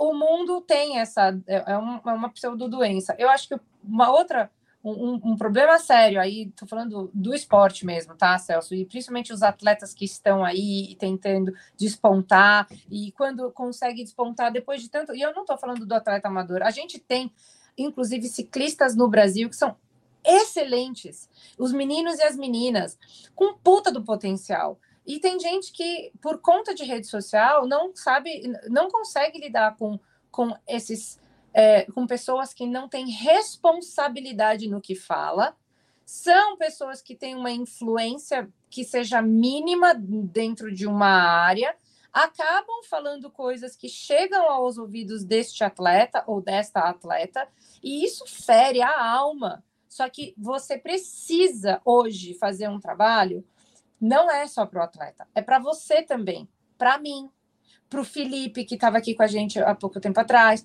Todos nós temos que estar preparados para filtrar e literalmente ignorar os, todos esses comentários que não vão te beneficiar. Sempre haverão pessoas querendo te detonar. E sempre haverá aquelas pessoas que vão querer o seu bem também. Então, achar o equilíbrio é importante. Sair de vez em quando das redes sociais também é muito importante. E, de novo, no fim, Celso, é aquela coisa. Você sabe quem são as pessoas que vão importar para você. Não dá para a gente olhar e acreditar e construir uma visão é, ilusória de uma pessoa por conta da rede social. Não dá. É, então, é. é... Oh, oh, como é engraçado, né? O Marcelo Estrada, que está sempre com a gente aqui nos, nas lives e tal, podcast, falando: olha, é pura verdade esse negócio que eu, que eu, que eu toquei no assunto aí e tal, né? De você se achar ou as pessoas se acharem quando ganham, né? Porque é um negócio que você, ah, eu sou o melhor ou a melhor do mundo. Ó. É, tá falando aqui, ó. Pura verdade, eu tô quase famoso no Strava e tá difícil manter a humildade. Sensacional. adorei, é, adorei, Marcelo. É, é, bem, é bem isso, né? Porque é, é, é uma coisa que é, é, pode tentar te tirar fora do equilíbrio, você tem que ter a cabeça de é, também segurar a onda no sucesso. Claro, no, no fracasso é, é fácil, né? Você, fala, você está sempre negativo, né? Ou negativa, né? Falando, ai caramba, eu errei aqui, eu tô puto comigo, ou puta comigo, não sei o quê, no caso das minhas. E, e, e aí você vai ruminando aquele negócio, e aí você vai falando, pô, errei aqui, errei ali e tal. É, e, e, aí você vai tentando consertar. Como eu falei, ah, você foi vigésima, foi oitava, foi sétima, foi quinta. Quando ganha é tudo uma maravilha, né? Mas a gente tem que sempre lembrar que é o seguinte, né? O ciclismo de estrada, né, é um pouco diferente do ciclismo de pista, né? Eu vim do ciclismo de pista, né? É, quando eu competi mesmo, eu competi na pista, tinha pouca idade lá, era, era, era adolescente, 15, 16, 17, 18 anos. Depois eu parei, levei o ciclismo como, como profissão e hobby, porque eu trabalho com isso. Só que lá é, existem provas como as provas de estrada, que você tem que ganhar de alguém, uhum. mas não, você se cobra muito mais, porque você está aqui ó, no cronômetro. E a prova que eu fazia era de cronômetro. Então, uhum. Então era um quilômetro contra relógio, é um contra-relógio de um quilômetro. E aí eu, eu, eu, obviamente, o meu resultado vai ser contra alguém. Então eu fiz lá 1 e 7 e o cara fez um e oito, um e nove, né? eu ganhei e tal, beleza. Eu ganhei a competição. Só que é o seguinte, marcava para gente o tempo que a gente fazia, porque é a referência do mundo. Uhum. Então, você tem uma referência, e as pistas, apesar de elas serem diferentes, você tem certas referências para os velódromos, porque eles são uma característica que é diferente do ciclismo de estrada, que você dá a volta, dá a volta, dá a volta. Então, o vento a favor aqui vai estar contra lá né? A, a, pista é mais lisa ou menos lisa, isso é característica da pista. Só que você tem uma referência de tempo, coisa que no ciclismo, é, uma prova de velódromo, que pode ser um scratch, pode ser a que as meninas vão fazer lá, é, de duplo e tal, você corre contra, contra outras pessoas e outras duplas, ou outros atletas, ou outras atletas. É, você tem, no meu caso, eu tinha referência do tempo. Então, eu podia ganhar, mas falar, pô, minha prova foi uma porcaria porque eu não fiz o desempenho que eu imaginava, porque eu tenho um parâmetro ou de salto em distância, que é tantos metros, ou mas uhum. no meu caso era tempo, né? Então, muitas vezes você até ganhava, mas não estava feliz, porque não foi, você não alcançou o tempo que você queria, apesar é, de ganhar. Né? É perfeito isso que você está falando. Olha só que interessante. Eu vou ser mais drástica, tá? Então vamos lá. Cara, quando você está competindo, você não vai ganhar dinheiro com isso, você não vai se sustentar com isso. Ninguém vai, nem sequer, seus tios, sua avó, seu, seu pai, seu, ninguém. Você vai contar e alguém vai falar, -huh, e nem sabe. Ninguém sabe nada. E aí você está dando um valor é, desequilibrado para o que você está fazendo. Não significa que você não tem que dar o seu melhor. Claro. Vá lá, dá o seu melhor, mas fa saiba fazer as pazes com o que você está fazendo. Celso, eu já fiz prova que eu fui bem e eu terminei e eu achei uma bosta. Olha, eu, eu, de verdade, eu, eu poderia ter feito Letap Cunha e ter ido muito bem, digo, no que eu pude é, pôr meu corpo para fazer e não ter ganho a prova. Eu estou te falando com maior honestidade. Eu teria ficado feliz pra caramba. Porque é como me, é tudo no fim, é como você se relaciona com aquilo que você tá, qual é o peso que você tá dando. Cara, é, eu disse, eu já vi meninas em décimo muito mais felizes do que meninas que estão no pódio. Mas aí eu falo, pera, cara, isso tá desequilibrado. É diferente, por exemplo, se você pegar a Tota, a Nadine, porra, e mesmo assim essas meninas, as chances delas conseguirem subir num pódio da geral com Van Vluten, Lotte Kopeck, com Vibes, etc é pequena. Mas mesmo assim, dá para entender, elas querem isso, elas estão fazendo um processo de profissionalização, é a carreira delas. Elas dependem do resultado, elas dependem do treino. Meu, você é, você é um ciclista amador. Como que você não consegue tirar regozijo daquilo que você está vivendo? E daí que você ficou em terceiro, em quinto, em décimo. Nada vai mudar na vida do outro, cara. Só que é como você se relaciona com isso. Então, no fim, a gente está falando de saúde mental, sim.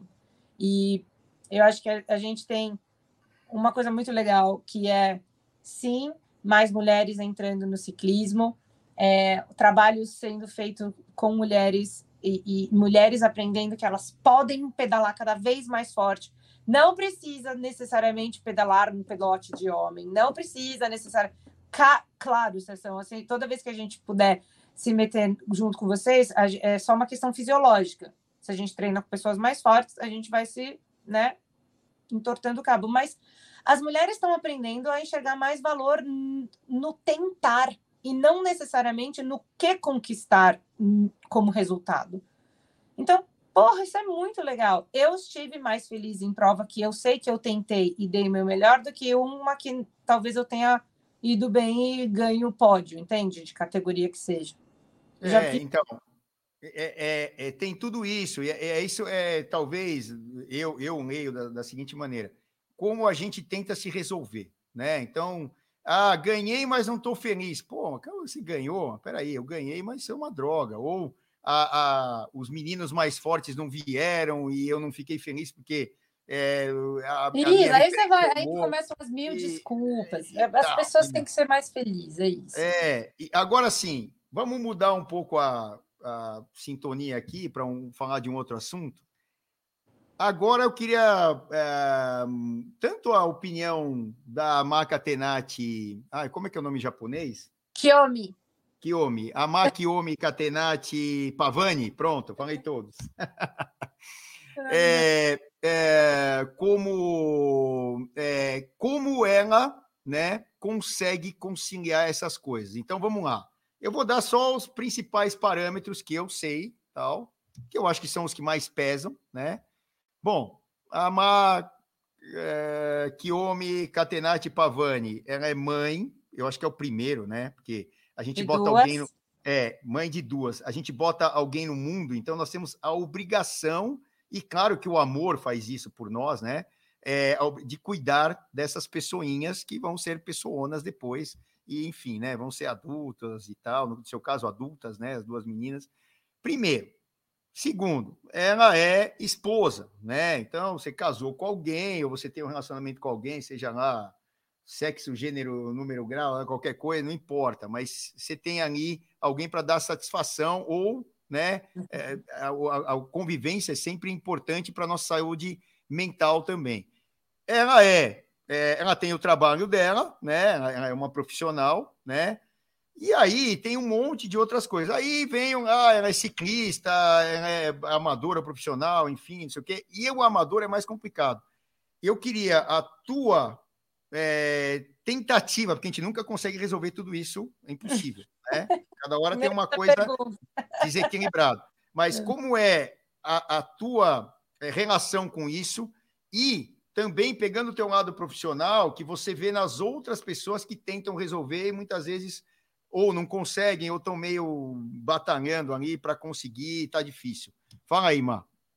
Bom, aí a minha familiana. Que demais, nota mil, Ei. parabéns. Ó, oh, Céu, vou falar uma coisa. É, na, no âmbito, eu como mãe, a gente tem muita, muita é, ciclistas mães aí, né? Se você, eu, eu, eu tenho uma mãe que eu acompanho, que é uma ciclista de altíssima performance, e eu, eu vejo a Bia Neres, ela tem uma filhinha. E eu até uma vez, eu, eu, eu não sei se eu cheguei até a mandar isso para ela, mas é, ela é uma atleta profissional. Ela é profissional, a Bia, né? E ela tem uma filhinha. E, e eu tenho certeza que, assim como ela, as outras mães que não necessariamente são atletas, atletas profissionais precisam é, muitas vezes fazer escolhas. É, eu acho que às vezes quando você tem um objetivo e esse objetivo é um projeto que vai te tornar até mesmo uma mãe melhor, né, é, em termos de qualidade com que você vai ter com a, os filhos, vale muito a pena você ter por um breve período de tempo uma dedicação para este teu projeto, porque uma mãe não deve nunca se anular. Eu vejo muitas vezes o esporte entrando para as mães, inclusive como um meio de respirar de novo. E você, eu, para mim foi assim. Eu comecei a pedalar, minha filha tinha seis meses de, de vida. É, era muito é, desgastante, a maternidade é desgastante, você precisa de uma válvula de escape. No meu caso, foi o ciclismo. Hoje eu dou conta como? Eu, de novo, eu sou uma privilegiada. Eu tenho total consciência disso, Celso. Eu, eu posso e conto com ajuda, sim, de uma, de uma pessoa. O nome dela é Michele, é o amor da nossa vida aqui. Ela me ajuda quando eu não consigo, porque eu tenho que fazer os atendimentos na parte da tarde. Mas quando eu estou com as minhas filhas, e é né, um bom tempo do, do meu dia, eu estou com elas com qualidade. Não é fácil lidar com a culpa.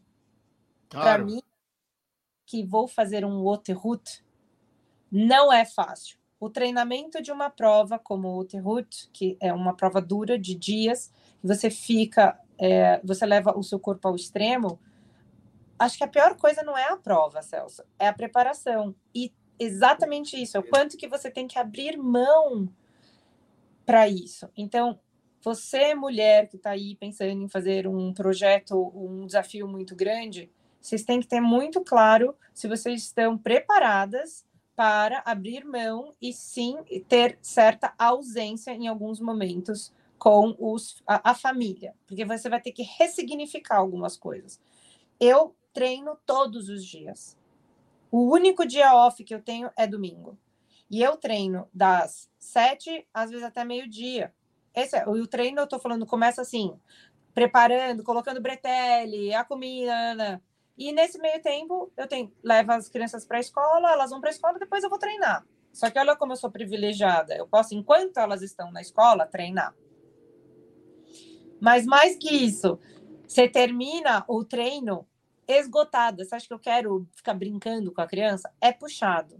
Então tem que ter muito claro esse tipo de do projeto. Em relação ao casal, eu vou ser muito, muito honesta aqui. É muito, muito improvável que um casal vá conseguir se uh, aproximar ou viver se os, do, se os dois não fizerem ou estiverem em sintonia naquilo que está acontecendo.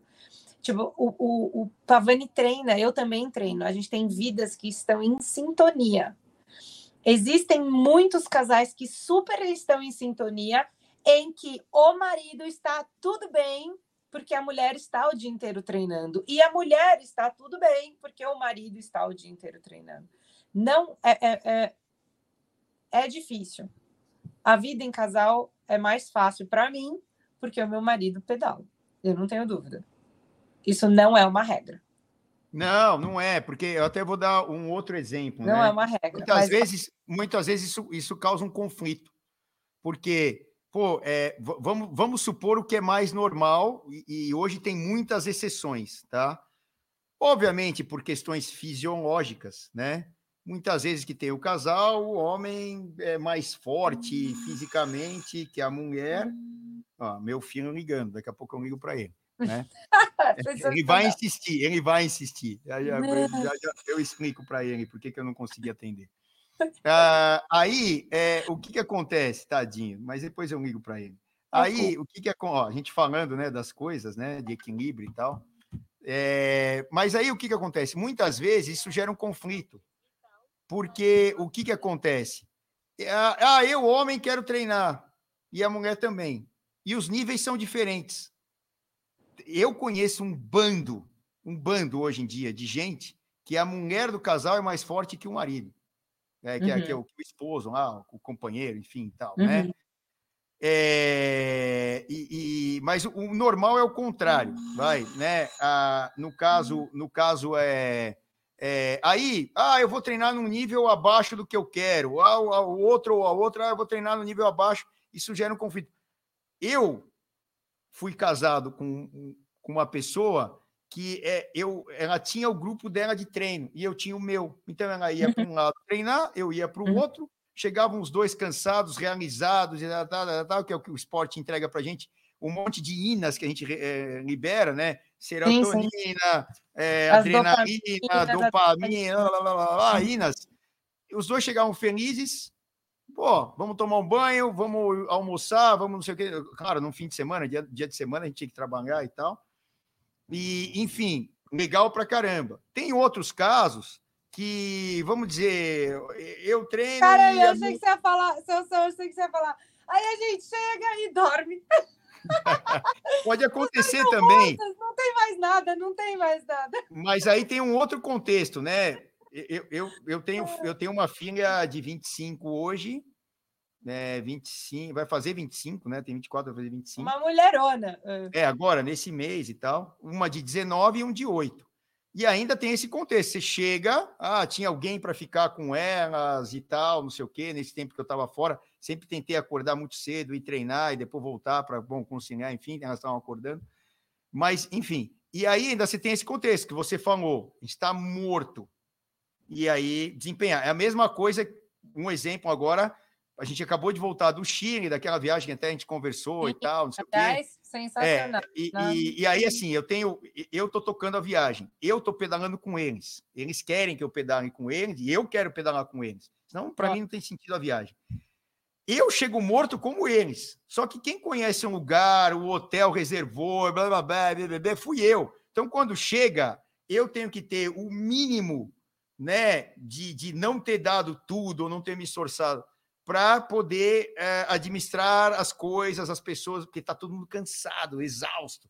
Subiram 3.100 de altimetria, chegaram no Portijo lá, 3 mil metros de altura, não sei o quê.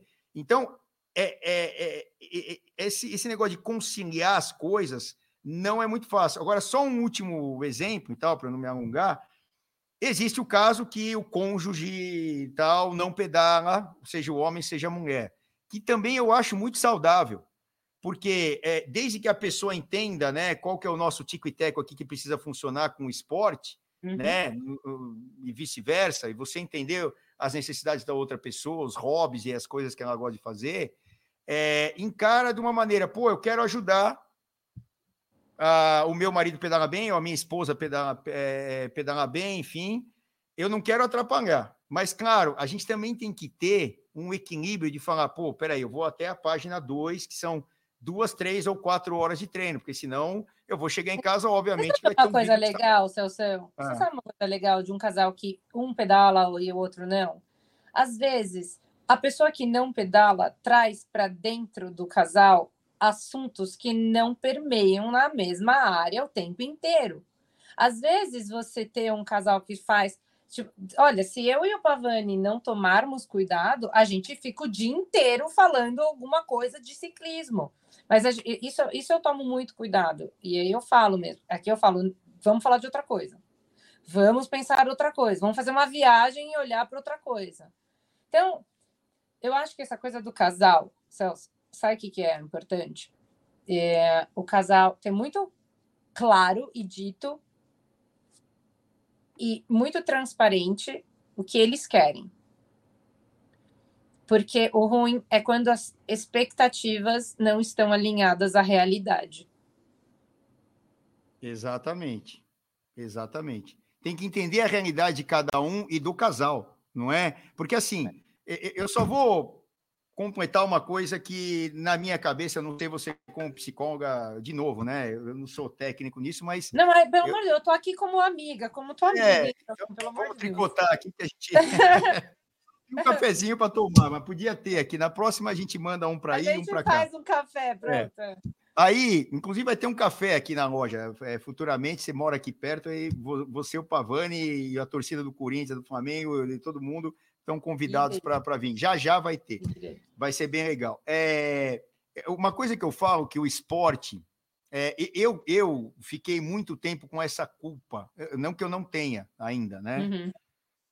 Essa culpa, pô, eu tô indo pedalar, que é bom para mim, as minhas filhas estão em casa de manhã e eu tô perdendo um horário bom para brincar com elas, o meu filho, enfim, que tá me ligando uhum. agora aqui, que eu mostrei e tal. Ele tá perguntando, ó, pai, que hora que a gente vai para o Parque das Bicicletas amanhã? Olha que legal. Ai, que Acho que é tudo que um pai ciclista quer ouvir, que é ouvir do, do filho, né? Ele está perguntando aqui, ó, tá aqui, ó, ah, que horas, não sei o quê, não dá para ver direito, tá, ó, que horas, Ai, que ah, da, da, da, Parque das Bicicletas, que eu combinei com ele de levá-lo naquela pump track lá, enfim. Uhum. Mas é, até, até isso aqui, ó, pô, eu tô gravando podcast e vou ficar com culpa porque eu não atendi ele, mas eu tô trabalhando, tô, né, a gente tá aqui. Daqui sim, a pouco sim. eu falo com ele. Não tem problema. Aí, o que que acontece? Falando exatamente disso, né, por um acaso é o assunto, eu fiquei muito tempo com mais culpa do que eu tenho hoje. Eu consegui trabalhar isso na minha cabeça. Porque, é, no final das contas, eu, depois de muito velho, né, tal, é, eu percebi que, assim, que, que o esporte, na grande parte da minha. Eu fui atleta profissional por um tempo pequeno, adolescente e tal, né? É, depois eu falei, pô, onde é que isso vai me levar? Eu não vou conseguir ganhar dinheiro, não vou conseguir ter uma família, não vou conseguir os objetivos, infelizmente, mesmo amando isso aqui, e eu vou continuar estudando, montar meu negócio, trabalhar, enfim, foi o que eu fiz. Isso aqui é, é reflexo disso hoje é, a vida me levou para outros caminhos e tal, que eu nem esperava, tal, fazer, fazer outras coisas. Uma coisa é organizar a viagem do Chile, outra coisa é ESPN, uhum. outra coisa é o que eu estou fazendo agora, que eu nunca imaginei, não sou jornalista. Mas, enfim, só que eu fiquei muito tempo com uma culpa maior, porque é o seguinte, eu estava fazendo uma coisa que era para mim, primeiro lugar, né, egocentrismo, né, para mim, o esporte, que me fazia bem, e não estava fazendo para os outros que eu botei no mundo, minha filha, tal, tal, tal, não sei o quê. Só que é o seguinte, eu demorei muito tempo para entender isso, que assim, se eu não me cuidar, e para mim o esporte hoje, e há muito tempo, é mais para a cabeça do que para o corpo. O uhum. corpo acompanha a tua cabeça e a doença da cabeça é a mais grave de todas. A gente pode ter uma baita doença física, que existem muitos recursos hoje para cuidar, blá, blá, blá. tem uns que são que, que, que, os recursos são suficientes, a gente se salva ou se cura, e infelizmente outras que não. Mas a doença física, a maioria das vezes é tratável. A doença da cabeça, se você tem uma doença, se a cabeça parar, o corpo vai parar, ou você vai fazer uma grande besteira e pode acabar com a tua vida, enfim, como tem muitos casos hoje em dia. Essa é a pior. E aí eu percebi que é o seguinte: é, é, se eu não me cuidar, pessoa física, né, ninguém vai, vai cuidar para mim, porque eu tenho que me cuidar primeiro. E uhum. eu, se eu não me cuidar, eu não consigo cuidar dos outros, que eu tenho obrigação. Uhum. Eu demorei muito tempo para entender que eu acordar 4, 5 horas da manhã, como eu vou tentar fazer amanhã, acordar 4 e 10, para ir no grupo do Pedrão, não sei o quê, voltar cedo, para ter disposição para trabalhar, lá, lá, mesmo cansado fisicamente, eu vou estar bem com a minha cabeça eu não conseguiria cuidar dos outros, porque a minha cabeça ia estar ruim, eu preciso daquilo, uhum. eu preciso liberar essas inas todas. tem, tem um fundo de razão na psicologia, isso que eu penso, né? É, ou não, Má, o que, que você pode falar? E até pelo, pelos seus exemplos, né? Putz, é assim, é que a sua pergunta ela é uma pergunta muito complexa, profunda, porque não necessariamente o que você está descrevendo ser uma demanda emocional tua é de uma outra pessoa. E às vezes da outra pessoa é diferente da sua. O que eu quero dizer assim, é, não, é, o esporte muitas vezes entra na nossa vida é, porque a gente tem um espaço a ser preenchido. O esporte ele pode ser levado para frente como uma hum, filosofia de vida, pode ser levado para uma melhoria de saúde física e, em todas as situações, até como você mesmo disse, nessa liberação de todos esses hormônios da felicidade, fazem com que a gente fique, inclusive, viciados, tá? O atleta é, em sua maioria, esses de performance, tanto corrida quanto ciclismo, quanto, sei lá, tênis. Assim, essas descargas de minas, inas e todas essas que você é, trouxe fazem com que a gente tenha um processo meio de vício. O importante é você entender onde você consegue achar o equilíbrio. Entende? Eu estou usando a gente como exemplo mesmo. Se, é, se deixasse, eu iria ficar pedalando até mais do que eu pedalo, que já é muito. Mas se eu não tiver uma pró, um próprio uh, break e falar, poxa, peraí, deixa eu entender como que eu consigo fazer o meu esporte, ter essa descarga de adrenalina, dopamina e etc. E ao mesmo e também cuidar das demais frentes da minha vida. Isso para mim é o equilíbrio. Pode, é, às vezes é difícil você uh, enxergar isso. Acertar a dose, vai. É, eu acho que enxergar muitas vezes é um problema. E, e estar com o radar funcionando para ouvir o que, que o esposo está falando, o que a esposa está falando, ver os filhos. De novo, olha, eu não acho que um bom pai e uma boa mãe é aquele que está grudado nos filhos toda hora. Não, não é. Eu acho que é aquele que, quando está, está em qualidade. Né? Obviamente, estamos falando de um contato frequente, mas com qualidade. E o que, que, é com qualidade? É você estar tá lá, você, você conseguir se dedicar o teu tempo para a criança, para o adolescente, você ir levar o seu filho para andar de bicicleta lá, no, estar lá com ele, não estar tá com o celular na mão, respondendo o Instagram, entendeu? Claro. Agora, é, é Isso é qualidade, é, é, é, assim, é, o que acontece hoje em dia, é que assim, uh, hoje em dia e sempre, né? mas hoje em dia que teoricamente os pais têm essa culpa maior de não estarem com os filhos, porque eles estão praticamente com essa porcaria aqui na mão, né? Que eu diria, em bom sentido, é, o tempo todo e a gente acaba não parando de trabalhar, responder ou, ou, ou entregar a demanda que estão. Pô, se você não responder um WhatsApp num dia, é a morte, né? Pra, pra seja o mais ou é, menos. Olha só, ou... é tudo é uma maluquice isso. Não é? Mas é uma maluquice. Aqui a gente vai entrar em outro, outra área que acho uhum. que a uhum. gente vai de novo até amanhã. Mas em relação ao esporte, e sim o desequilíbrio, talvez, de, com, de como a gente pode levar esta vida de atleta, Celso, a gente, no fim, pode ser muito feliz praticando o nosso esporte, ser muito feliz com pessoas que não estão no esporte, que é importante você falar e conviver com pessoas que não fazem pedal, cara. Entendeu? É importante ter também um pouco esse tipo de vida fora. Eu tô falando, mas eu tenho certeza que meus amigos das antigas devem estar tá me xingando se eles estiverem olhando. Ele falar: Nossa, a Maíra é muito bullshiteira, porque ela só faz isso, basicamente. Mas é, eu de manhã tô com minhas filhas, eu pedalo, treino, treino, treino, volto, faço meus atendimentos com meu paciente e fico com minhas filhas no final da tarde. Essa é a minha vida, em tese. Por isso, a importância da gente saber se observar e ver quão a sério a gente está levando isso e quando que deixou de ser divertido. Não pode deixar de ser divertido. Tudo bem você viver de ciclismo, pensando no ciclismo e tal, mas, cara, não dá para deixar de ser divertido. É isso. Ó, ó, ó, quem entrou, ó quem entrou, ele nunca tinha entrado num, num podcast ou numa live.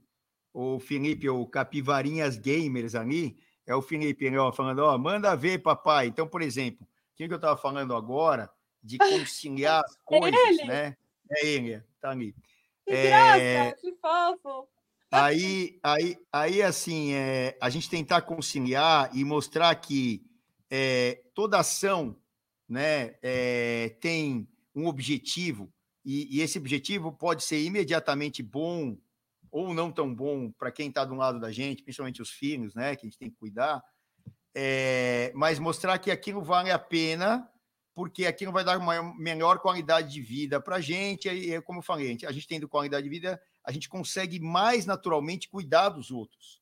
E, e eu acho que nós, assim, a relação interpessoal, independente de ser mãe e filhos, é, pai e filhos, a gente tem que cuidar de um monte de gente, é, de pessoas, ou ajudar a cuidar, pais, irmãos, amigos, enfim, porque isso é que vale a pena na vida, né? Essas relações interpessoais que eu acho que, para mim, estão no primeiro plano, antes de tudo, né? Então, a gente. Falou, Se você estiver bem, Céu, é isso, Celso, você estando bem, você consegue ser um pai melhor.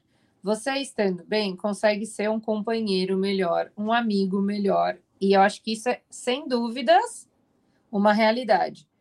Porém, a gente tem que sim prestar muita atenção se aqui a gente a forma como a gente se relaciona com determinado assunto tem equilíbrio. É isso.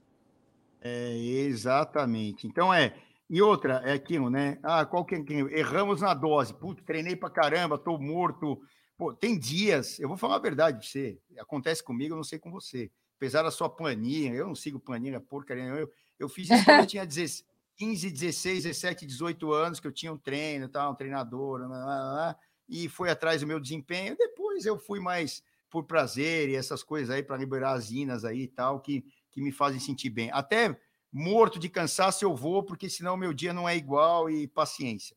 É até um desequilíbrio? É, mas por um outro lado me equilibra mentalmente durante o dia. Agora, é, é... Ah, eu até perdi o que eu ia falar aqui, mas é, é essas coisas relacionadas a ter é, é, que manejar, né? É um pouquinho aqui, um pouquinho ali, e outra. Se no teu dia, Má, você contou que você acorda, leva as crianças para a escola, aí vai treinar, aí volta, é, atende aí seus pacientes, depois fica com as suas crianças à noite e tal, isso serve para você, não é uma regra para os outros. E cada Exato. um tem uma realidade. Cada uhum. um tem uma realidade. Tem gente que acorda, tá às seis horas da manhã no trabalho, vai terminar às dez. Ele também, ou ela também, está desequilibrada. Apesar de, ah, eu preciso, peraí, eu precisar é uma coisa, manter minha saúde faz parte de eu precisar. Então, assim, todo mundo pode arrumar um monte de desculpas, mas a gente tem que entender o que é melhor para a nossa vida e é o tal do equilíbrio. Para quem tenta um esporte de mais alto nível, mais alta performance, é mais complicado. E esse negócio de chegar. Tem dia que eu chego, eu, eu, isso que eu ia falar. É, que eu, eu chego, eu dou uma tirada de pé, como você tirou no começo do etapa que você falou para gente. Uhum. Eu tiro um pouco o pé no treino de manhã. Ah, eu tô quase para sobrar ali, mas se eu for um pouquinho, eu não sobro. Eu, eu não fico para trás e vou com o grupo. Só que é o seguinte, isso vai me custar durante o dia um monte de problemas, porque eu vou chegar num nível que já passou do limite. Eu vou conseguir uhum. chegar com os caras, mas passou do meu limite. Isso vai me custar não conseguir trabalhar direito, ficar com sono durante o dia, não ter qualidade de vida para estar tá brincando com ou a, interagindo com as pessoas, filhos, pai, mãe, eh, esposa, enfim, todo mundo que você quer num fim de semana. Então, eu tiro um pouco o pé hoje em dia. Falo, não, não, não Mas vai valer frase, a pena. Essa, essa que você falou, hoje em dia. E, e Céu, eu falei, tá tudo bem. Se você tem um projeto e ele tem começo, meio e fim. O problema é quando tem começo e não tem fim. Aí Exato. acabou. Aí você perdeu totalmente o equilíbrio. Não dá para minha vida ser um eterno treinamento de HR. Vai dar ruim. Exato. É e isso. outra, é, o, que eu, o que eu vejo e, e admiro nas pessoas, né? É, é, é, você colocar projetos. Então, ó, esse projeto vai demorar tanto tempo. Porque se isso for uma, uma constante na vida, deixar de ter que eh, deixar as coisas para trás e não ter esse equilíbrio, ó, tudo bem, é uma fase. Pô, aí daqui a pouco no ano que vem eu não vou treinar tanto, vou me dedicar aqui para lá, para cá, né? Ou fazer um curso e tal sei lá o quê, ter mais tempo com meus filhos e meu, tá tudo certo, é, desde que seja como você falou, né, em etapas. Começo, meio e fim, é isso, Celso. Mas é o seguinte, a gente tem assunto aqui para, como a gente falou, né, dá para ficar horas, dias. Eu vou tem... aí no café. Não, tudo bem, não tem problema. Vem antes. o café, muito. o café ainda vai demorar. Vem antes tomar um café normal ali da tá cafeteirinha que tem lá na cozinha e tal. E, tá e, e, assim, é, é, foi nota mil, né, para mim aqui, até conversar e ter esse papo super aberto. É, eu acho que a gente ajuda, no final das contas, é, e se a gente tem alguma pretensão aqui com esse trabalho, é trazer a realidade das coisas, né? Não o que a gente gostaria que fosse, mas o que é, né? Ah, eu posso falar do que eu gostaria que fosse, mas eu tenho que falar do que é para uhum. chegar naquilo que gostaria que fosse, né? Ó, o caminho do gostaria que fosse é esse. É como a tua vitória domingo. É, é, você gostaria de ganhar, você ganhou, e, e, as outras, todas as outras vezes, você não ganhou. Então, assim, foi, é, é entre aspas, um enredo perfeito, foi, e até sem a tua pretensão, que é melhor ainda, né? Uhum. Então, assim, eu acho que o nosso compromisso aqui, é, é, e, eu vou ser bem sincero, né? pode jogar pedra quem quiser, lá, falar o contrário, mas é primeiro com a verdade. Né? Eu estou falando até de mim, que eu estou há, sei lá, quase 20 anos falando, ah, ESPN, não sei o quê. Eu juro para você que eu nunca falei nada que eu não acreditasse. Ah, é na parte tática, pode dar errado o que eu falei, pode mas ó, eu acredito nisso, nisso, nisso, ou que a gente conversou aqui super sinceros, né? E, e, e, de, e de termos assim corriqueiros e do dia a dia e práticos, não suposições, né? Uhum. O compromisso é esse, é tentar né, pegar exemplos do, do, nosso dia a dia ou do dia a dia de outras pessoas ou de é, situações para que ajudem as pessoas a refletir, olha, pô, eu também penso assim e tal, acontece. Eu acho que é só ser prático né? E, e outra, o ciclismo é, e todos os esportes que envolvem o ciclismo, o mountain bike, o, é, o BMX, é, o triatlo que tem ciclismo no meio, o gravel, sei lá, a submodalidade que for, ele ainda é uma coisa esportivamente no Brasil nova. É, a gente não tem a tradição da Europa, porque uhum. lá eles têm parâmetros de muitos anos que a gente até aproveita, né? Mas a gente não viveu aqui, e os nossos pais, avós não viveram isso aqui. Poucos pais e avós viveram isso aqui. Eu conheço pouquíssimos, né? Eu sou de uma geração até anterior da maioria que está ouvindo e vendo a gente. Então, eu acho que a gente tem que pegar e botar aqui as nossas experiências, né? Trazer para todo mundo. Eles também trazem aqui muitas vezes, né? Uh, com comentários e perguntas aqui, e são super sempre relevantes e a gente se ajuda. Eu acho que o processo é esse, né? E você até na tua parte profissional que você contou fora do ar, você tem já alguns é, pacientes que falam, como é que é? São meus pacientes. É, pacientes, pacientes né? é, é, porque é, você tem pacientes é, que já têm essas demandas de ter o esporte no meio da vida, graças a uhum. Deus. Tomara que todos sejam assim, né? E, e, aí você tem que lidar com isso, só que as tuas experiências ajudam para caramba, como o que a gente conversou e o que a gente tenta aqui no Bike Hub. Então, a gente tem assunto para caramba, a gente vai marcar outro, se você puder, na tua agenda tal. Nada fora, vou adorar. A gente vou vai adorar. pedir licença para os teus filhos, para para o teu marido e tal, e para os seus pacientes. É ótimo, e... não fui eu que tive que fazer as meninas dormir hoje. Ah, então, a, gente vai, a gente vai roubar você um pouquinho tal, para a gente con continuar esses papos aqui e tal, e, e, é muito legal. E eu agradeço para caramba que você Eu que tenha... agradeço mesmo, foi muito bacana. Eu agradeço o espaço, agradeço da gente estar aqui trocando essa ideia assim, muito sincera. Celso, você é conhecido pela sua autenticidade, é maravilhoso isso. Então, que continue assim. Muito sucesso sempre a Bike Hub, ao trabalho que você faz. Muito, muito obrigado e o carinho, o, a atenção que está sendo dada. Tamo junto e eu espero estar aqui para a gente falar sobre outras, outros temas, polêmicos ou não polêmicos, sobre a mente ou só sobre café, tá tudo bem. Me chama e eu vou adorar participar. Oh. Quem vai te chamar esse cara? Entra aí na, na, na tela aí, o Filipinho, para a moçada. Entra aí, o, o, Gasparzinho lá, que está sempre. Fala, galera. Aí, o Filipinho tá esse cara aí que vai marcar com você e que é o nosso pilar aqui, tanto na parte é. técnica como nos bastidores. E, e, e, assim, a vibe aqui é sempre essa. Todo mundo que está aqui, você sabe disso e no teu meio aí, todo mundo tem tudo a ver com bicicleta. E, ah, é mountain bike, é ciclismo, não sei o quê, mas pedal. Filipinho é. não é diferente disso, o Paquito que trabalha na oficina, o Paulo que é nosso braço direito aqui nas vendas hoje, o, o Fabrício que é meu sócio, uh, eu esqueci de alguém, é, quem que eu esqueci aí, o Filipinho? Acho que é isso. A Ciamara, que está lá nos bastidores comigo, enfim, todo mundo tem a ver com o ciclismo. E, e nada diferente disso, e, e isso sempre nos dá mais e mais vontade, né, de fazer bem, fazer melhor. Tem hora que a gente erra, mas é como tudo na vida. Tem aquela mas... frase, né, Celso? Na frase, o sujeito é feliz, ele certamente está pedalando.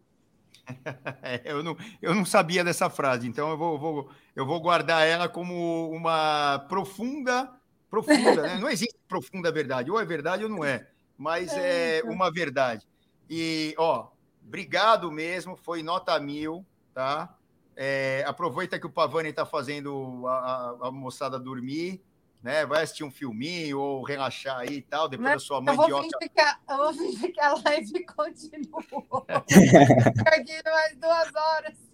Apro aproveita a sua mandioca assada aí que você mostrou para gente antes, tal. Depois você vai dar umas dicas culinárias. A gente, ó lá, ó lá, a gente disse que ia falar da parte é, nutricional, a gente acabou não dando tempo, mas na próxima a gente a gente fala. A gente vai falar do Ronaldão. Um beijo pro Ronaldão Martinelli da Five Ways tá que te treina, né? Não, mas está certo. E aí a gente consegue de repente até com o Ronaldão qualquer dia trazer assim Olha, ah, depois que você voltar do Hot do Hot Root lá, é, pegar, independente se você ganhou, segundo, terceiro, eu tenho certeza que você vai super bem lá. É, a gente pegar é, tudo isso que aconteceu, né? É, e, e, de um lado técnico, nutricional, blá blá blá, trazer outras questões que a gente não conseguiu abordar hoje. Tem um monte aí para a gente falar. Ah, a gente sim. E, e, até, e até, Emma, fazer essa, essa comparação com o seu primeiro, né? Que você comentou Ufa. que não foi nem um pouco o que você esperava e, e ver se não. esse segundo não. aí você consegue. Um pod... Isso, Fi, dá um podcast eterno, velho, mas, mas é legal. Para quem quer, isso seria legal, um podcast para falar de prova de alta montanha, de etapas é, é, é, legal, porque é um mundo à parte, à parte, tudo à parte. Sim. É isso, Sim. meninos, muito obrigada mesmo, foi o máximo. Tá bom, ó, Imagina. Então, estamos aqui na próxima. Bom, esse podcast vai para o ar depois, mas quem estiver vendo ao vivo, sábado às 7h15 estaremos aqui, domingo às 7h15 estaremos aqui. A gente não, a gente não para, não, e vai ter prova, vai ter Paris-Roubaix feminina, vai ter Paris-Roubaix masculina, depois na de ESPN, não sei o quê a gente está aqui. E para quem tem bicicleta como estilo de vida, só aqui no Bike Hub. Tchau, galera. Tchau, Mar. Obrigado. Tchau, Filipinho. Tchau, Obrigado, Mar. Tchau, tchau. Beijo, menino.